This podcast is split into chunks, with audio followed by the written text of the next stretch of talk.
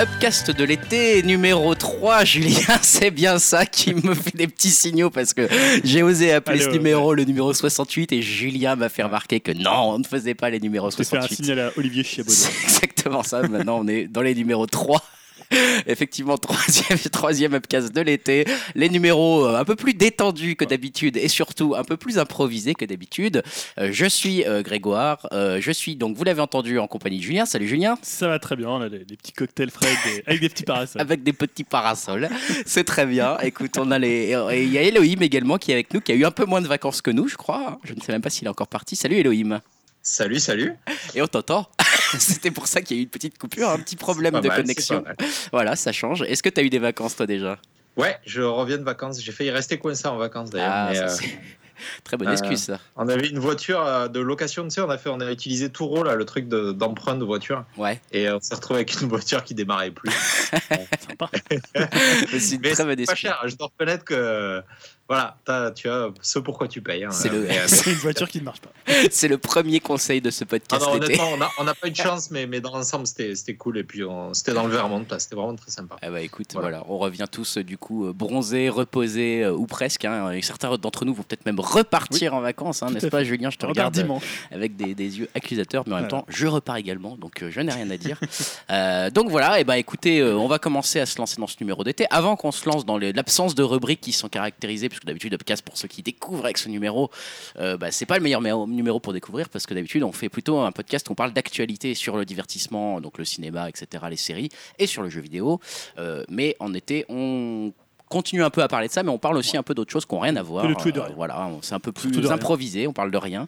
Et euh, avant qu'on se lance dans, dans Parlons de rien, euh, j'ai envie de dire, Julien, je crois que tu as fait le boulot de Dim. Bah voilà, j'ai repris le rôle de community manager de CDI à qui on a accordé quelques vacances. Ouais, un peu je ne sais pas si elles sont méritées, mais au moins il a les vacances. Il connaît bien hein, ce truc, ce, ce mot. Oui, tout à Donc voilà, j'ai un peu regardé ce qui s'était dit sur le l'upcast d'été numéro 2. Ah, Euh, donc, on- alors les, les deux sujets qui ont quand même fait réagir, c'est les séries comiques euh, dont on a parlé, et c'est également alors un sujet qu'on n'avait pas forcément prévu, mais qui est venu sur la table, c'est euh, finalement tout ce qui est financement euh, des podcasts et des euh, surtout des chaînes YouTube. eh ouais. Parce qu'on a parlé un peu des chaînes YouTube, mais je sais pas pourquoi ça trop, pourquoi ça devait dériver sur ça en fait, je me souviens plus. Bah, je sais plus trop non plus. Je on crois que a- c'est Yao qu'on a parlé finalement. Ouais, on avait... Ah oui, il disait qu'il y en avait marre des chaînes YouTube Voilà. qui Alors qu'à la base, payer, il devait faire un truc sur les chaînes YouTube. mais- Écoute, non, mais c'était le, le sujet était Le bien. sujet, donc le sujet intéresse, bah voilà, c'est un sujet, on a déjà parlé ici. Donc d'abord, on a le Yule qui nous dit, bah on a oublié Camelot comme série française. Ah ouais, il a raison. Il marque Ah. un point. Il marque un point. Et on a oublié Scrubs. Ah oui, c'est vrai. Bah, moi, je connais pas, mais bon. Donc Bref. lui qui a été sa série phare euh, pendant euh, très longtemps et qui s'est arrêté au bout de six saisons. Bon, bah écoute. Désolé Pour lui, hein, parce qu'il sait plus de saisons, mais il dit que le reste n'existe pas à partir de la septième D'accord. saison. Ok. Je ne sais vois. pas pourquoi, parce que j'ai jamais Ouais, regardé Scrubs. Et il parle aussi de la série Episodes euh, avec Matt Leblanc, Ah oui. dans le rôle de Matt Leblanc. Ouais. Alors pour le coup, je Ouais, l'avais pas vu. Ouais, c'est très bien ça, effectivement. ouais. Euh, Qu'est-ce que j'ai d'autre? Alors après, j'ai euh, un certain Dim. Ah, Hein, alors ça Euh. m'a ça m'a fait rire parce qu'en fait il nous dit bah à cause de ce putain de problème alors il pense qu'il a été déconnecté alors je sais pas comment parce que vraiment il part en fait on l'a c'est vrai qu'on l'a perdu à ouais, un on l'avait moment, perdu, ouais. même si peut-être on l'a muté ou je sais pas on a peut-être fait un truc Non, je que- l'ai pas muté. je vais pas muter. je vais pas muter Tim. Et en fait il voulait nous, nous parler d'une des séries euh, les plus gore et les plus trash et les plus débiles qui s'appelle Mr Pickles. Alors je sais pas si tu connais. Non, pas du alors, tout. je vais vous lire le pitch parce que rien que comme il l'a décrit ça m'a fait marrer.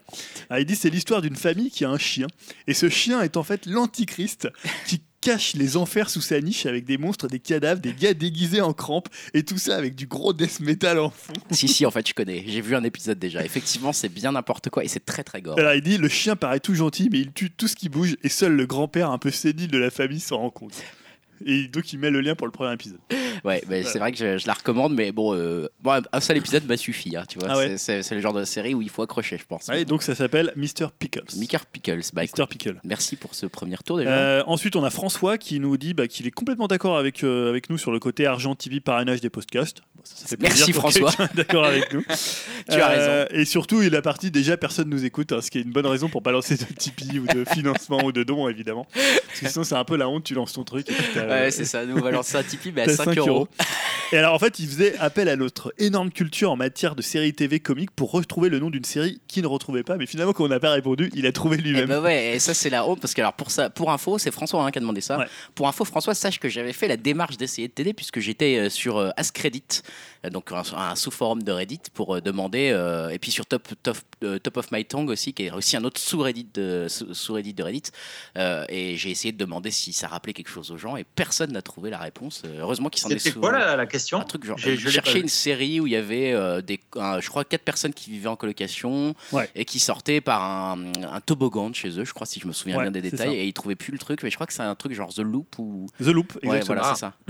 The Et Loop. bon, Qui date de parler. 2006. Bah écoute, euh, voilà, je vais pouvoir aller répondre à Reddit euh, maintenant euh, pour ceux qui ont essayé de trouver Ouais. quoi. Donc on a aussi Pikachu BZH, Ouais. hein, le, qui est très très très, très, très souvent.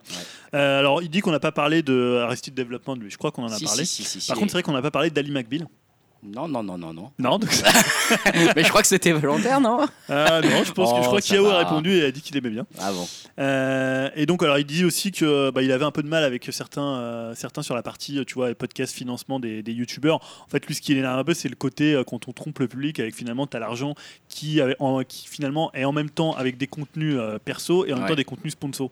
Ah oui C'est vrai que parfois, tu, sur la chaîne, il n'y a pas de distinction euh, vraiment très YouTube, établie sur les chaînes ça- YouTube. Ça continue à faire des, des pubs, euh, des, Voilà. des tests de jeux vidéo qui sont sponsorisés, Ouais. des trucs comme ça quoi. Voilà, donc euh, c'est vrai que c'est un peu, un peu limite. Ouais. Euh, et donc il nous parle de Hollow Knight, hein, dont Ah. on- hier on a pu, on a, on a pu jouer. D'ailleurs, il écrit Knight comme les nuits, mais c'est Knight le chevalier.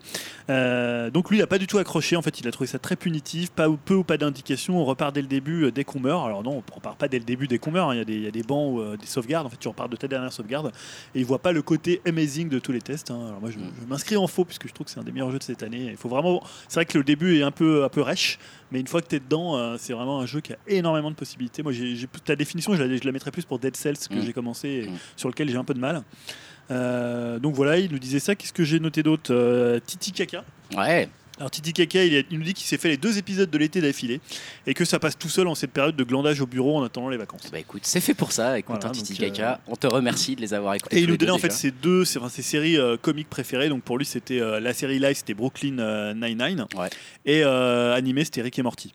Ouais, bah, c'est des bons choix. hein. Moi, je valide les deux. Je suis assez fan des deux d'ailleurs. Et il nous parlait aussi le côté, euh, bah, les- l'esprit canal avec euh, Bref, Bloqué et Serge Le Mito. Ouais. Bon, c'est vrai que Serge Le Mito, On n'a pas, recité tout ça. C'est vrai. Bref, on en avait parlé. je Ouais, on en a parlé. ouais. On avait parlé. Ouais, on on, a avait, on cité, avait euh, cité beaucoup de noms après. hein. Le but n'était pas d'être exhaustif, hein, bien sûr. Voilà, bah, C'est normal qu'on en ait oublié. Bah, merci à tous pour vos, pour vos retours. On espère que ce numéro 3, Titi Kaka, sera comme les deux précédents, que tu pourras euh, mettre tes doigts de pied dans le sable tout en l'écoutant avec ton casque qui te fera transpirer légèrement des oreilles par un beau soleil d'été. Ou au Euh, boulot. ou au boulot, enfermé comme une merde. En tout cas, dans tous les cas, on vous remercie pour vos commentaires. N'hésitez pas à venir sur upcast.fr pour les retrouver. Surtout que sur ce numéro, été numéro 3, ça va valoir le coup, puisque ça va être un numéro où on va faire notamment le top euh, des musiques de juillet de Spotify de Julien. Donc si vous voudrez euh, écouter ça, on en parlera tout à l'heure. hein. Mais si vous voulez venir les écouter, vous les retrouverez sur upcast.fr. Je fais de la pub pour le site au passage. Et on commence, on commence tout de suite avec les non-rubriques, hein, euh, les non-sujets. Le sujet non- le plus attendu. le sujet le plus attendu de l'été, on vous l'a teasé, on vous en a parlé sur Twitter, on vous en a parlé mondialement, les gens l'attendent.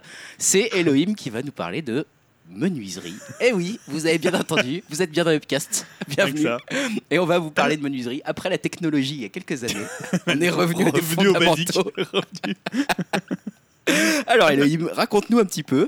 euh, pourquoi Pourquoi la menuiserie Comment la menuiserie Qu'est-ce qui, qu'est-ce qui se passe dans ta vie pour que tu puisses faire de la menuiserie comme ça, comme, euh, comme passion quoi? Alors, je suis, un, je suis un peu emmerdé parce que vous avez tellement teasé le truc alors que c'était parti d'une blague que maintenant je me sens euh, attendu au tournant. C'était une blague perso et euh, voilà, ça a dérivé. Mais je vous rassure, je n'ai absolument rien préparé donc on, on va rester bien comme il faut. euh, C'est le principe. C'est le principe, c'est parfait. Voilà, c'est le principe du truc. Euh, non, en fait, ben, moi, je suis vraiment pas un mec doué de mes mains, euh, plus que ça, ou en tout cas, j'ai pas exercé euh, plus que ça le bricolage avant, quoi. Mais euh, depuis que depuis qu'on a acheté un appart en, en arrivant ici, euh, je me suis euh, ben, je me suis retrouvé à pouvoir faire des trous dans les murs sans avoir euh, peur de la punition du propriétaire, quoi. Ouais, c'est clair. Et de fil en aiguille, je me suis retrouvé avec, euh, avec acheter un tournevis, à acheter une passe par-ci, tu vois, enfin des trucs quand t'as des petits besoins à la maison. Quoi. Et, et surtout, je me suis retrouvé à pas avoir de sous pour acheter des meubles. Et, euh, et donc, euh, en me retrouvant à, à devoir meubler à peu de frais et en ayant des dimensions un peu particulières, parce qu'on a un appart un peu spécial, Ouais. euh, euh, ben on s'est dit bah, plutôt que d'aller acheter. euh, Alors il faut il faut savoir il faut savoir qu'au Canada les meubles ils sont un peu encore disons que la, la mode locale Ouais. elle est, elle est, elle est très années 90. Elle est très roco. Ils aiment bien les gros fauteuils en cuir, Hmm, euh, ouais. du, du bois un peu marron. Voilà. Alors pas tout le monde, hein, euh, pas. Mais c'est vrai que la, plupart des trucs qu'on trouve en magasin, c'est ça. Et les seuls trucs un peu contemporains, euh, c'est, euh, ça va être du Ikea ou du Roche-Beaubois. quoi. Alors j'ai pas les moyens pour du Roche-Beaubois et j'en ai un peu Ouais. marre du Ikea. Ouais, je comprends. Voilà. Même si j'ai plein de trucs Ikea, hein, faut pas. Ouais, ouais, bah ouais. Ça reste obligatoire, mais bon. Billy, quoi. Bah ouais, attends, ça reste abordable, ça reste pas mal, voilà. Faut, faut juste choisir, quoi. Mais. euh, et en fait, ça a commencé par. Je crois qu'on a récupéré des meubles euh, dans la rue. Et euh, quand t'as des meubles un peu pourris ou que justement t'as envie qu'un meuble Ikea ressemble un peu à autre chose que, que le meuble t'avais euh, il y a 10 ans euh, dans ta chambre étudiant, euh, ben en fait, on a commencé à, commencé à repeindre, commencé à scier des, euh, à scier des pieds, à remplacer les pieds, à transformer un peu. Donc ça, c'est ce qui s'appelle. Alors c'est une discipline, hein, ça s'appelle le IKEAC. Le Ikea, Et, euh, ouais, ouais, ouais, il y a un site spécialisé dedans que je trouve moins bien qu'avant. Euh, maintenant, il a un peu perdu, je trouve, mais euh, il y a des bonnes idées dedans. Ça vous permet de prendre, euh, vous tapez le nom du meuble que vous avez trouvé ou acheté, et puis euh, il te vous montre un peu ce que les gens en ont fait. C'est assez rigolo. c'est génial. Et en fait, finalement, on n'a pas besoin de beaucoup de, de matos au début, quoi. hein. Une scie, quelques. bah, en tout cas, on peut acheter au fur et à mesure, quoi. Mais une scie, euh, une scie manuelle, quoi. T'avais pas un truc électrique euh, avec une table et tout ça, quoi. Ouais, alors la scie, la scie manuelle, elle trouve vite ses limites. Hein. Ouais.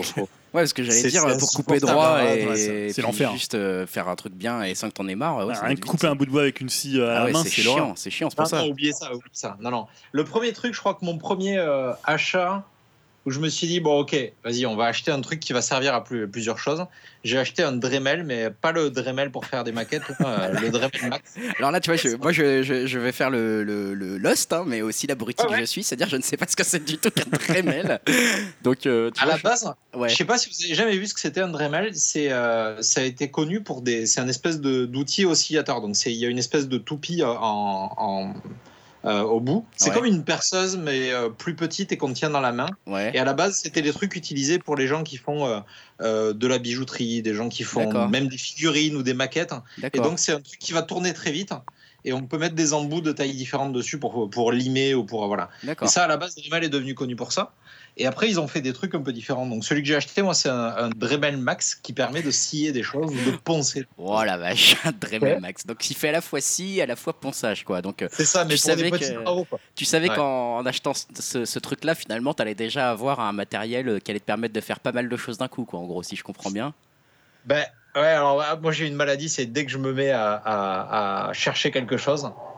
Euh, il, faut que je, il faut que je passe 5 heures sur Internet à trouver euh, les plus et les moins. Et, euh, et c'est vraiment ma maladie. hein. Des fois, c'est des conneries. hein. Euh, euh, quand, quand ma meuf me dit ah il faudrait qu'on achète euh, un truc pour la cuisine, je vais devenir fou quoi. Je vais chercher pendant 3 heures quel est le meilleur gaufrier quoi. Donc le Dremel Max, c'est le meilleur sur le marché.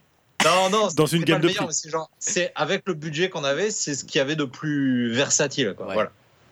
Bah, c'est vrai qu'en plus, quand tu, quand tu te dis, ça y est, j'achète mon premier euh, outil de menuiserie, on va dire, euh, un peu Ouais. sérieux, euh, ouais, c'est un engagement, parce que ça veut dire qu'après, tu vas devoir t'en servir, tu vas t'y mettre vraiment, et puis euh, quelque part, bah, tu vas peut-être maintenant acheter des meubles différents ou aller regarder les meubles différemment, parce que tu sais que tu, Ouais, tu vas. exactement. Je- tu vois la vie différemment, tu sais, ça ouvre, ça ouvre les yeux. c'est assez rigolo quand tu te balades dans la rue, tu repères des trucs. Quand tu vas chez les gens, tu repères comment sont foutus les meubles. C'est assez drôle, hein, c'est vraiment rigolo, quoi. C'est génial. Et euh, c'est vraiment, ça ouvre un nouveau filtre. Tu sais, comme dans un jeu de, un jeu de rôle, quoi. T'as un filtre maintenant qui permet Le, de mi- voir. euh, le miroir magique. Ouais, ouais, j'ai trouvé ça pas mal. Mais donc, euh, ouais, non, on voulait un truc versatile et qui prenne pas de place, quoi. J'ai pas la place pour foutre une table pour scier, j'ai pas la place pour T'as faire. pas d'établi, quoi. Ouais, j'ai pas un garage atelier euh, comme certains ont. Ou... Donc j'ai pas un appart parisien non plus, c'est plus grand évidemment, mais euh, mais je, voilà, j'ai pas, j'avais pas envie d'avoir euh, de que ça prenne trop de place chez moi. Mais euh, petit à petit, euh, ben, j'ai cumulé des trucs là. Je commence à avoir pas mal de choses, mais euh, c'est vrai qu'avoir une perceuse, avoir une scie manuelle comme ça, enfin une scie électrique comme ça, c'est vraiment bien, et ça vous permet déjà de faire des trucs. Ouais.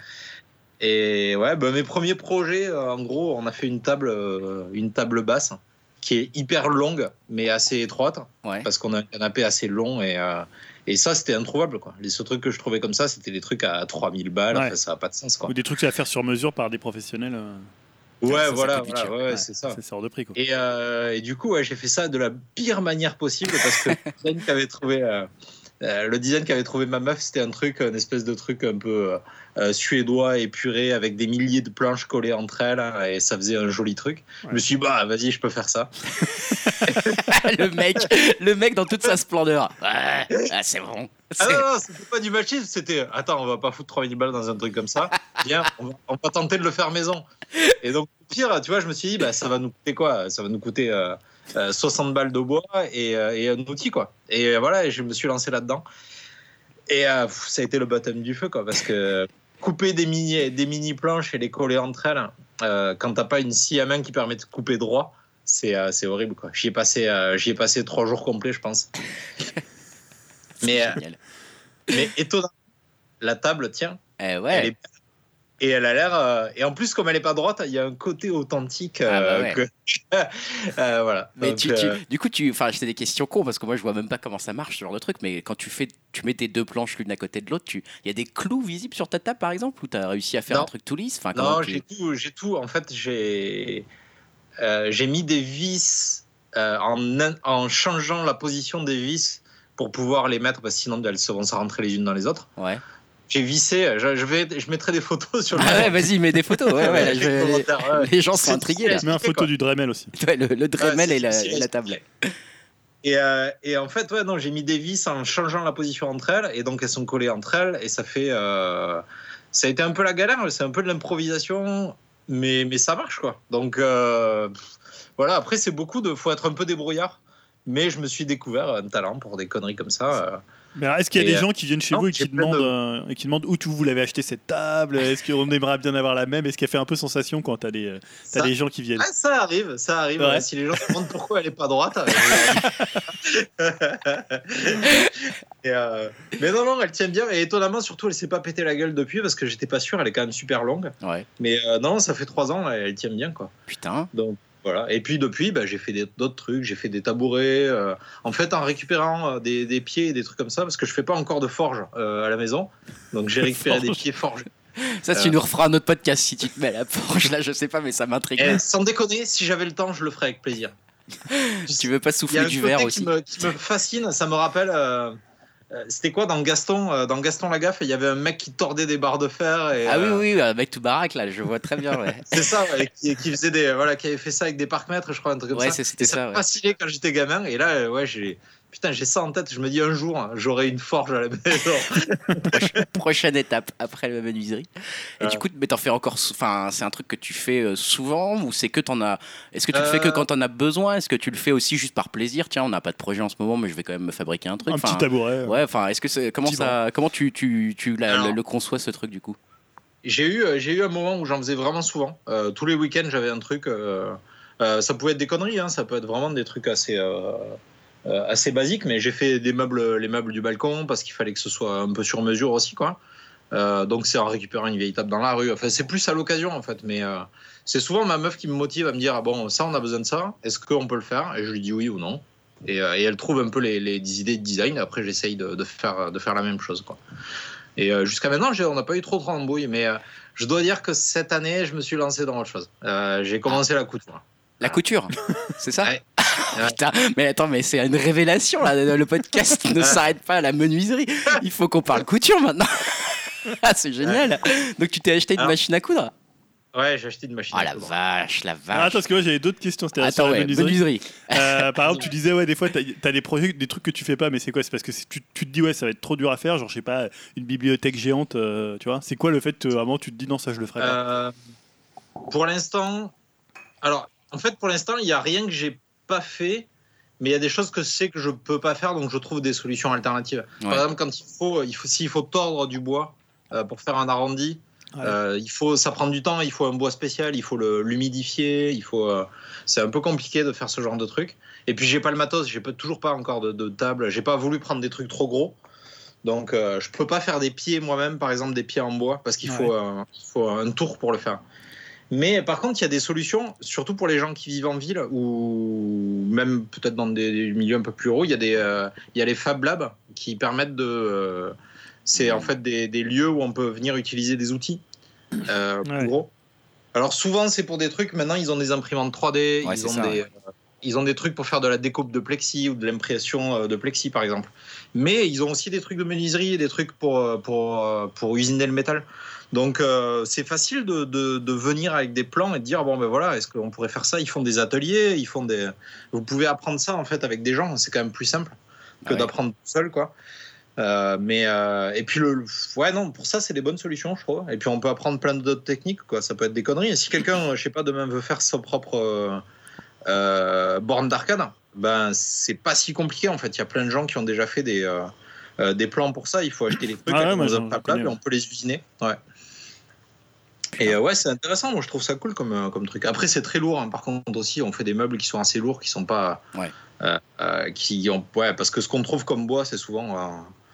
Bah, moi, je fais avec du contreplaqué parce que c'est pas cher et ça rend bien. Mais dès qu'on veut du truc un peu plus lourd, là, c'est cher. hein. Putain, c'est vraiment. Ouais. Bah, justement, le bois, enfin, t'as un fournisseur de bois du coup exclusif, euh, un truc comme ça, dans la rue. où tu, tu récupères Alors- tout dans la rue, parce que j'imagine quand tu veux une planche sur, euh, tu fais des planches sur mesure dans des dans des trucs de, de menuiserie aussi ou des trucs Ouais, comme ça? alors il y a autre chose, c'est que moi, j'ai pas de bagnole. Donc, euh, transporter du bois en vélo, c'est Ah compliqué des fois. Effectivement. Euh, donc, euh, ouais, ça, ça, ça limite aussi les choix, quoi. Mais ouais, j'ai fait des bornes avec des planches sur la tête. hein. J'ai- J'ai j'ai loué, ouais, on a loué une bagnole pour aller chercher les trucs un peu plus lourds quand on a eu besoin. Mais euh, non, non, ouais, c'est une aventure quand même hein, quand t'es en ville et que tu veux du bois. euh. Putain. Mais si t'as un gros projet, genre si tu dois refaire une cuisine, un comptoir, un truc comme ça, tu vas avoir un spécialiste qui fait de la découpe et, et là, tu, tu Ouais. peux faire la sarcoche toi-même. Mais tu voilà, tu t'improvises moins, quoi. Mais avec du contre-plaqué pas cher, avec des, planques, des planches à 10 balles, on peut faire des trucs super cool. Et t'as déjà, euh, t'as déjà euh, regardé des, je sais pas s'il y a des tutos sur, euh, Ouais, sur. YouTube en menuiserie ou t'as, ou t'avais vraiment improvisé toi quand t'as commencé à apprendre? Alors, j'ai pas fait, j'ai pas fait YouTube parce que c'est un peu la jungle. Euh, J'utilise YouTube pour des trucs de vélo, par exemple, ça Ouais. arrive. Mais pour des trucs de menuiserie, il y a, il y a Instructable, qui est un site en anglais. Euh, je crois qu'il y a des tutos aussi en français dedans un peu. Euh, mais alors, par contre, Instructable, c'est pour tout. Il y a de l'électronique, il y a de, de faire du béton, faire euh, pff, euh, vraiment de tout, quoi. Top. Et, euh, et dedans, il y a aussi effectivement pas mal de menuiserie avec les mecs qui mettent les plans en PDF, où ils vous donnent carrément le plan euh, sur CAD. Vous pouvez aller donc voir un Fab Lab et faire usiner les pièces euh, directement. Enfin non, c'est vraiment cool pour ça. Ils vous donnent les dimensions et puis ça peut être pour faire un, je sais pas, un bac, un bac à légumes quoi, tu vois, un bac pour mettre des tomates dedans. Donc c'est cinq planches quoi, c'est pas compliqué. Et euh, ça c'est vraiment facile à faire et il y a plein de, de conneries comme ça quoi. C'est euh, c'est bien. Ouais, Instructable c'est vraiment euh, une bonne une bonne source pour ça. On mettra le lien. Et après, dedans, bah, il y a des amateurs et des professionnels, en fait. Il y a de tout. hein. Il y a des mecs qui, qui font leur premier tuto et d'autres qui font des trucs un peu plus détaillés. Mais c'est vraiment intéressant.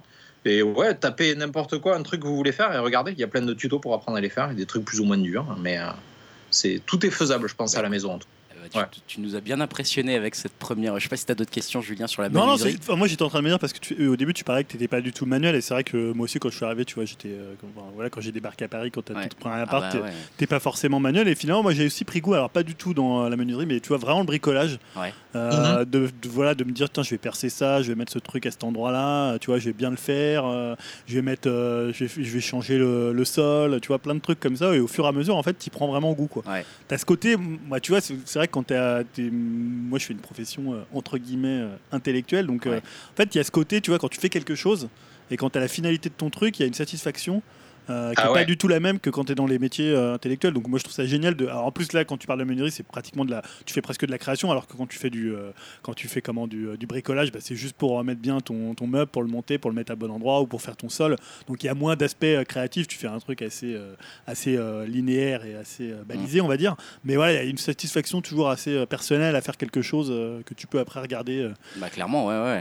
d'où la, d'où la, peut-être la couture. Je sais pas si on va en parler voilà, ou pas, mais, mais ça m'intrigue cette histoire quand même. Moi, j'y reviens dessus parce que vite fait, euh, c'était pas le sujet, mais donc non, on va pas y passer euh, trop de temps sur la sur la couture, mais ça m'intrigue quand même. Tu t'es mis à la couture pour euh, pour des vêtements, pour des choses comme ça, ou c'est plus pour repriser des trucs Ben, à la base, à la base, je me suis dit, ce sera pour repriser, mais j'avais bien envie aussi de faire, ouais, de, de, de, de faire des trucs.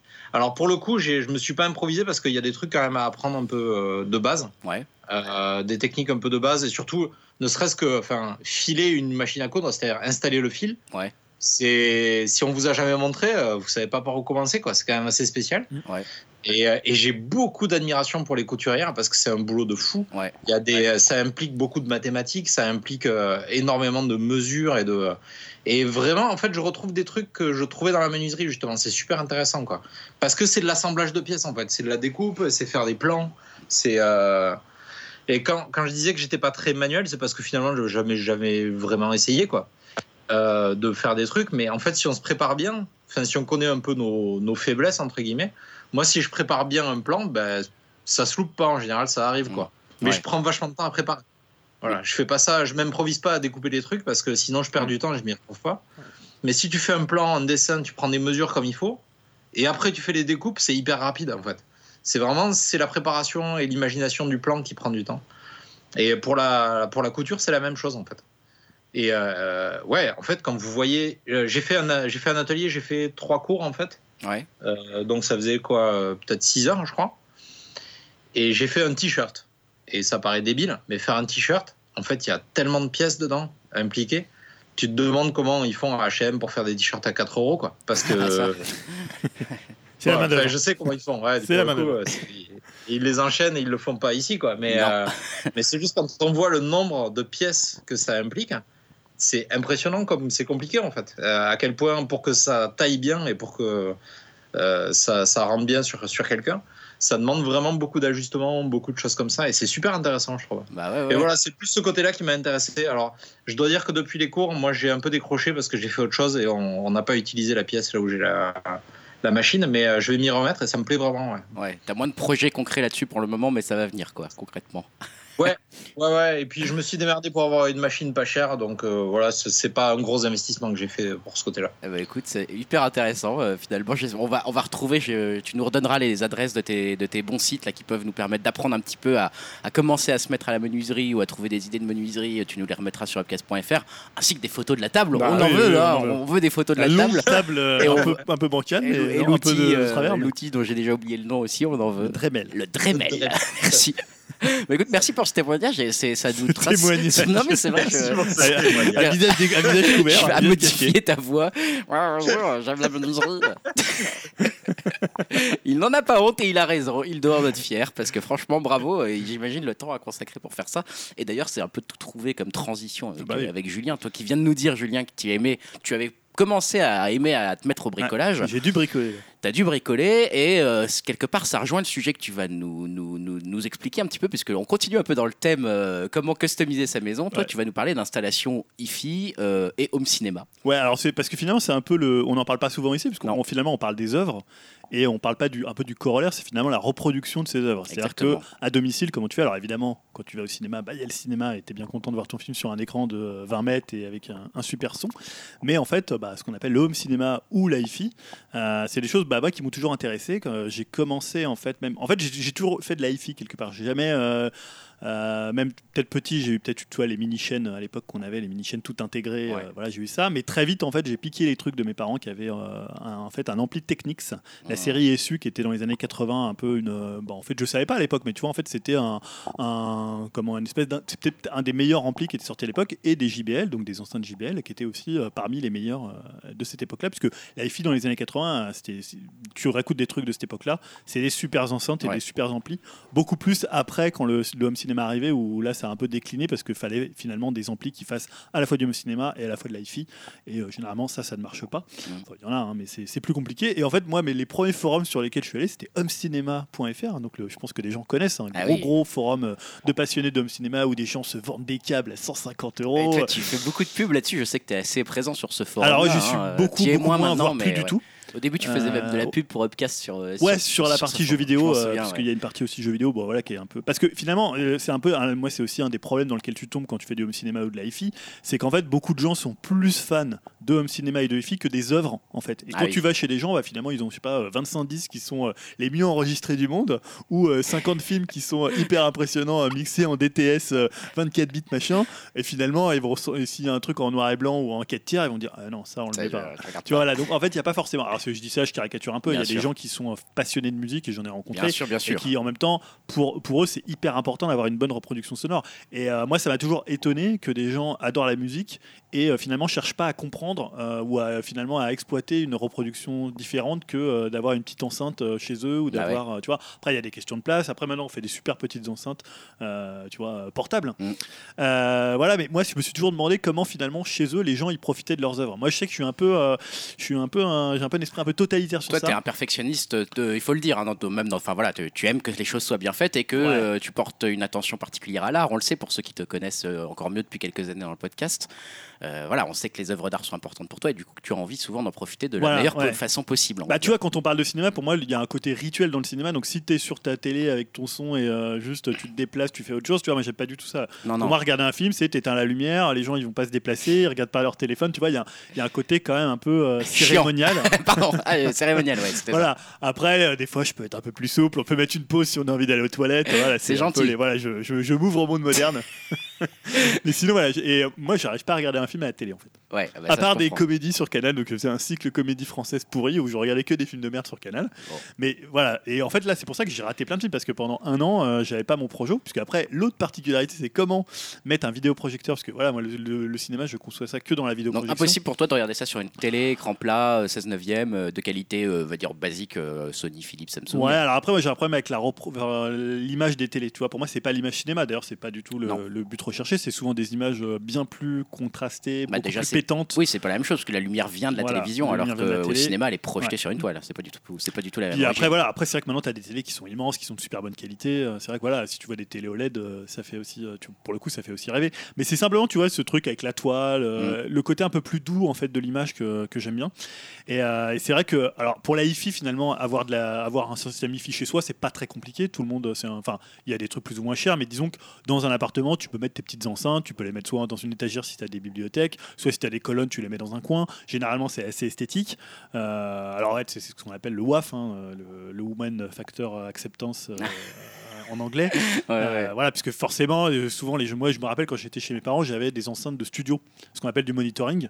Donc, c'est des enceintes qui sont des enceintes qui sont hyper neutres et qui re- restituent le son tel que ça a été enregistré. Parce que la plupart des enceintes sont forcément colorées. Si tu vas acheter du triangle, tu vas avoir un aigu un peu plus, euh, un peu plus pointu parce qu'il faut forcément que les enceintes se. Bah, ça, c'est des choses que tu apprends sur les forums ou au fil des années. Ouais, alors après tu fais des écoutes hein, quand tu vas. Alors après les écoutes c'est souvent un peu euh, un peu biaisé parce que c'est souvent dans des endroits, dans des showrooms euh, Ouais. avec de la moquette partout, avec des trucs qui absorbent les, les sons, avec du pur matos, avec des trucs euh, voire un peu trafiqués pour certaines enseignes euh, comme Cobra. hein, je vais les citer Allez, directement. bam Ah, ils faisaient ça à une époque apparemment, tu vois. C'est-à-dire ce que t'entendais, c'était pas forcément le- le- la gamme de l'ampli que t'écoutais. Donc Ça c'était- un Ah truc ouais, beaucoup plus cher Ah ouais. qui mettait, ils disaient regardez cet ampli il est génial, euh, voilà, d'accord. achetez-le. Bon ça c'était un peu la, la grande euh, la grande aventure des, des, des magasins de, de hi-fi et d'home cinéma. Et voilà, alors pour le, moi j'ai là là finalement comme je me suis, on a déménagé il y a un an, Ouais. donc j'ai mis pratiquement 10 mois à réinstaller le Projo pour X raisons parce que forcément en fait tu fais d'autres choses en attendant et Bien sûr. d'autres trucs, c'était pas forcément la priorité et c'est surtout la difficulté en fait d'installer un vidéoprojecteur en appartement. Eh ouais. Euh, parce que en fait, tu as tes 5 enceintes. Euh, t'as ton euh, écran qu'il faut que tu mettes forcément, il faut que tu aies une surface qui soit plane, Mm. un mur euh, blanc. Mm. Alors nous on a quand même pu mettre des choses dessous, euh, parce que tu as vu hier, on a, Ouais. on a une avez un photo, écran, on a ouais. un écran, alors c'est un écran électrique, Ouais. et il passe juste devant une photo, donc on peut quand même habiller le mur une fois qu'il est replié, Mm. mais après il fallait faire passer tous les câbles euh, des enceintes avant, Alors ça- tout le tour de la pièce, parce que Moi, en fait... j'ai déjà deux premières questions avant de te laisser Ouais. continuer sur ça. Mais euh, donc les enceintes, il y en a forcément 5 Ouais. Enfin Ça non, peut maintenant sept, euh, même sept, ouais. Ouais. Maintenant il y a, avec le Dolby Atmos, tu en as même encore plus, il y a des fois deux caissons, donc tu peux D'accord. avoir deux caissons de basse. Et l'autre question con, c'est euh, il faut forcément qu'elles soient reliées par un fil. Alors maintenant, il y a, il y a des systèmes euh, sans fil, hein, des systèmes voilà, qui fonctionnent apparemment assez bien. Ouais. Mais voilà, c'est assez rare et euh, c'est pas Toi- trop un truc. Je te vois tiquer là. Non, mais après- c'est- j'ai- j'ai envie de dire, moi, je, suis- je ne suis pas de cette école-là.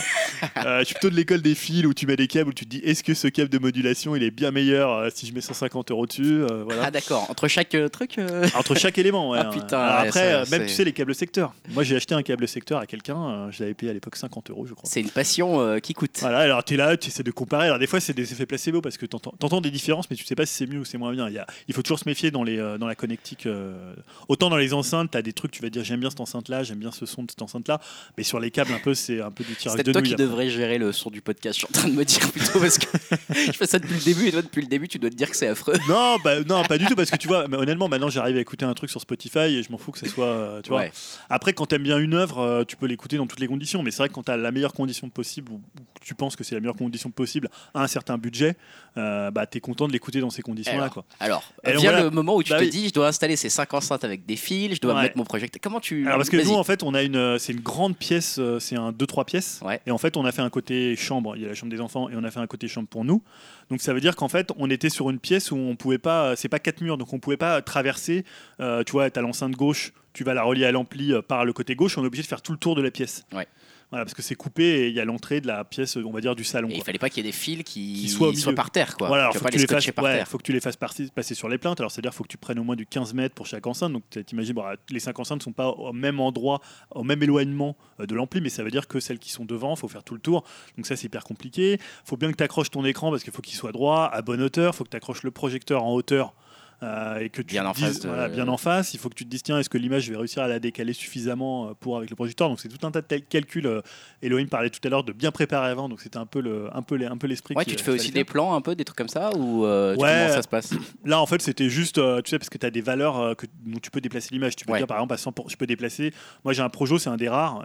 Epson en fait encore, mais c'est un projo où tu peux décaler de 100% euh, ton image. Ah Si ouais. tu projettes comme ça, tu peux en horizontal et même en vertical. D'accord. Vertical, c'est peut-être un peu moins, mais tu peux, euh, via une molette, la, Et la ça bouger. fait pas de euh, déformation de, de l'écran. non, alors ça peut faire un trapèze si ton truc est pas vraiment en face. Ouais. Donc ça veut dire que ton image est un tout petit peu en trapèze. Tu peux un peu un, plus ou moins le corriger, mais voilà, c'est normalement faut être quand même assez en face. Mais comme nous, forcément, on a une fenêtre. Eh ouais. Vu, donc on l'a décalé par rapport, on l'a décalé d'environ, je sais pas, peut-être, c'est pas beau, ça paraît pas pas beaucoup énorme, en fait, mais c'est au moins 50 cm du Ouais. centre euh, de l'écran. Mais ça, ça fait quand même la Ouais, différence. ça doit faire déjà au moins 50% presque. Après, euh, ouais, même un peu plus, je suis presque à fond en fait. là, Ah ouais, déjà crois. Ok. Déjà, c'est un, un peu chaud. Et euh, voilà, donc la difficulté aussi, c'est que tu es dans une pièce qui est éclairée, Ouais. euh, enfin qui est avec une fenêtre. Et comme la vidéoprojection, il faut faire le noir complet. Enfin, après, tu as des projos qui euh, diffusent, tu peux diffuser une image, plus ils ont de lumen, plus ils vont pouvoir projeter en, en, en- comment- En, en lumière. en, lumière, en lumière naturelle. hein. Sauf que voilà, moi je veux vraiment que ça soit dans le noir complet. Parce que comme ça, tu peux jouer sur les contrastes, tu peux avoir plus, un taux de contraste. Surtout que moi j'ai un projo maintenant un peu vieux, qui a une dizaine d'années, donc euh, il est plus au top euh, tu vois, des, des, des contrastes qu'on fait maintenant. Donc ça veut dire qu'il faut que soit tu aies un store devant ta fenêtre, soit nous on a un système de toile opaque qu'on a mis donc avec des petits clous. Oh Alors pour l'instant c'est un peu do it yourself, mais voilà. Oh la Donc ça veut dire qu'on fait le noir partout, quoi. Donc on ferme les fenêtres, on met les- les- il y a les volets, tu vois. Donc c'est un Pas peu. qu'il fasse trop chaud. Alors, faut pas qu'il fasse trop chaud parce que ça dégage quand même de la chaleur, les appareils, euh, voilà. Donc ça, c'est un peu compliqué en fait à Paris. Alors le mieux, c'est d'avoir une pièce dédiée. hein. C'est un peu le rêve de Ah tous ouais. les hommes cinéphiles, euh, voilà. C'est-à-dire d'avoir une salle, notamment une salle dédiée. Donc euh, plus qu'une pièce dédiée, c'est une salle dédiée avec tes fauteuils, avec Ouais. ton écran, tes enceintes derrière ton écran translu, transsonore, tu Ouais. vois. Alors ah, c'est vrai qu'à Paris, moi l'idée c'était quand même de la mettre dans la pièce à vivre, tu vois. Et euh, c'est là toute la difficulté du truc. Mais bon, après, voilà, je te dis, tu t'en sors. euh, le plus dur, c'est d'arriver à faire passer Donc toi j'ai vu que tu avais utilisé, euh, entre le, le passage dans les plaintes et tu as également utilisé des clous pour tenir les câbles aussi. Ouais, des, des- Des- ouais, des- des- ouais. des Et je les ai- j'ai peint les câbles en blanc, je les ai mis sur le côté des plaintes. ouais, Qu'est-ce qui a fait- été le plus dur? C'était la fixation de le- du, du projo? C'est ça qui t'a pris le non, plus de temps? ce qui dans le plus relou, c'était de l'écran, de fixer l'écran mur pour qu'il soit bien droit, qu'il soit à bonne hauteur, euh, voilà. Et franchement, de passer tous les câbles sur les plaintes et de les coller les uns aux autres avec un pistolet à colle Ouais. sur toute la longueur. Ça, ça a bah, tu vois tout ce que ça, ça. fait derrière. Ah ouais, tu bah, passes derrière le canapé, tu passes sous la fenêtre et après tu repasses en dessous parce qu'on a une Ouais, espèce donc de petit il y a gravitateur. 15, 15 mètres à 15 mètres à Bah, il y a tirer, quoi. 15, 15 mètres x 3 quoi. Tu vois, donc Ah, ça c'était la galère. Une passion qui occupe. Mais voilà, après, moi, la question, c'est je me demandais en fait comment les gens profitent de leurs œuvres. Tu vois, parce que finalement, on peut, ça, c'est une question plus, on va dire, bricolage. Ouais. Comment tu l'installes, euh, la. Ouais, ouais, mais c'est intéressant. D'autant qu'après, tu n'auras jamais, parce que forcément, dans une pièce à vivre, moi, c'est du parquet, il y a une table devant. hein, je sais pas si tu as vu comment c'était, même Mhm. pour la. Donc, euh, tu vois, il y a une lampe qui est pas très loin. Donc, tu n'es jamais dans des conditions optimales. Euh, tu vois, alors à ce moment-là, il faudrait que tu aies un endroit. Moi, je vois des gens, ils font ça. Ils mettent genre un tapis de vent, tu vois, ils mettent rien. Ils, Ouais. ils enlèvent tout. Ils mettent. Des euh, boîtes à œufs sur le pla- sur Ouais, ou ils mettent des boîtes à œufs, ou ils mettent des, euh, tu mets des étagères derrière pour absorber le son. Enfin, tu vois, tu as tout un système. euh, voilà, si tu étudies un peu la, la reproduction sonore. Après, le problème, c'est que quand c'est une pièce à vivre, tu peux pas faire ça. Mais tu es obligé de te contenter bah, des- de tes échos, de te dire, bah tiens, le, le caisson, je le mets derrière et tant pis, il sera pas Alors devant. moi je sais que là pour rebondir sur ta question, j'imagine que certains de nos auditeurs se disent, peut-être un peu comme moi, en t'écoutant, mon Dieu ce mec il est extrémiste, c'est pas Mais possible. je pense qu'il y a plein de gens qui ont quand même un système 5 points. Maintenant, il y a des systèmes 5 points portables assez. euh, Peut-être, j'avoue que ça serait une bonne question euh, pour les gens qui nous écoutent, les fidèles, ceux qui viennent souvent répondre dans les commentaires sur upcast.fr, euh, les Pikachu, etc. Euh, bah voilà, euh, venez nous dire si vous êtes aussi exigeant que Julien euh, pour euh, profiter de vos œuvres, euh, notamment donc de, de- de cinéma ou de série. Est-ce que vous avez aussi sur le, un, un système de projection, un système 5 points, etc. Système de projection, j'ai pas l'impression que ce soit de super vidéoprojection, répandu. ouais, c'est beaucoup beaucoup C'est moins. pas, c'est pas très répandu, j'en vois pas souvent Non. chez les gens quand même. Non, hein. c'est pas un gros marché, c'est vraiment un marché de niche. Et d'ailleurs, c'est une autre question que je te pose, tu avais peut-être prévu d'y venir, mais si quelqu'un là nous écoute, nous dit Ouais. ah, il, a, il a raison Julien, je veux, Ouais. je veux mieux regarder mes films, euh, comment on fait pour, euh, tu vois, genre est-ce qu'il y a des, tu vas où pour te renseigner sur, euh, je veux acheter mon premier vidéoprojecteur, j'y connais absolument rien, je sais pas combien ça coûte, euh, je veux quand même un truc pas trop mal, mais euh, je veux peut-être pas, tu vois, si ça se trouve, ça, tu vas me dire que ça coûte 10 000 euros, je- je- en fait j'en sais rien. Il y a tous les prix. Comment tu sais, comment tu te renseignes et comment tu, comment tu y viens en fait à ce genre de truc quoi? Bah, moi, je conseille vraiment d'aller sur homecinema.fr Ouais. parce que tu vois, tu peux vraiment dire bah voilà, je, je débute dans le cinéma, je voudrais des conseils à certains budgets. Déjà, il faut que tu établisses un budget. Ouais. Euh, puisque tu auras besoin bah, Qu'est-ce qui te paraît un budget réaliste Alors, de on va base? prendre pour le home cinéma, tu vas Ouais. avoir un ampli à acheter, tu vas avoir un lecteur, bon, tu as peut-être déjà le lecteur, tu vas avoir ton projecteur, tu vas avoir l'écran à acheter et tu vas avoir 5 enceintes. Ouais. Euh, un budget, moi je dirais que pour avoir un truc euh, qui se tient quand même, tu es entre 5 et 10 000 euros, je pense. Ouais. Et les dages, déjà, je suis assez. euh, Enfin, 5 000, c'est plutôt 10 000 que 5 000. D'accord, donc c'est plutôt la fourchette haute Bah, de 5 un 000. ampli, tu vas en trouver dans les, euh, les premiers amplis. Bons amplis, ça va être 750 000 euros, tu vois, même, même, même carrément parfois un peu moins. Tu peux en acheter à 400 euros. Mais c'est surtout le projecteur. Alors après, maintenant, il y a des projecteurs qui sont très bien, mais qui sont euh, tout petits et qui font un truc pas mal. Mais si tu veux vraiment un truc euh, plutôt pas mal, faut au moins que tu mettes euh, entre 1500 et 3000 euros. Quoi. Alors après, tu as des trucs qui montent jusqu'à 10 000 euros.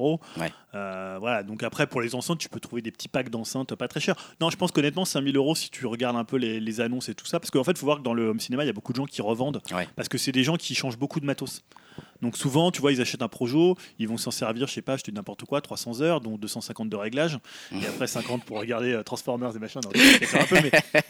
mais voilà, non, mais je veux dire, ouais, il y a beaucoup de gens qui changent assez rapidement de matos. En plus, euh, moi, tu vois, là, j'ai un- moi, je l'ai- il a 10 ans le mien, je pourrais pas le revendre. Enfin, je vais le revendre peut-être, je sais pas, à 200 euros. Ouais. Donc, tu vois, c'est un truc, faut se ra- ça, c'est comme les télés, faut revendre assez vite en fait si tu veux pas perdre de l'argent. Mais alors du coup, pareil, je, comme je continue sur mes questions euh, vraiment euh, peut-être débiles, hein, mais j'y connais rien. Est-ce que tu peux profiter euh, de la diffusion par vidéoprojecteur pour faire d'autres choses, type jouer des jeux vidéo? Complètement. Ok, Ouais. d'accord. Ah ouais. Donc tout se connecte là-dessus Ouais, alors tu passes par ton ampli, tu connectes sur. Bah, tu as juste un HDMI qui va de ton, de ton ampli à ton Projo, et après tu rentres, donc ça c'est en out, et tu rentres en in avec. Bah, tu, rentres, tu branches ta PS4, tu branches, je sais pas, un- tu branches ta- ton truc orange, tu peux tout projeter en fait. euh, Ouais.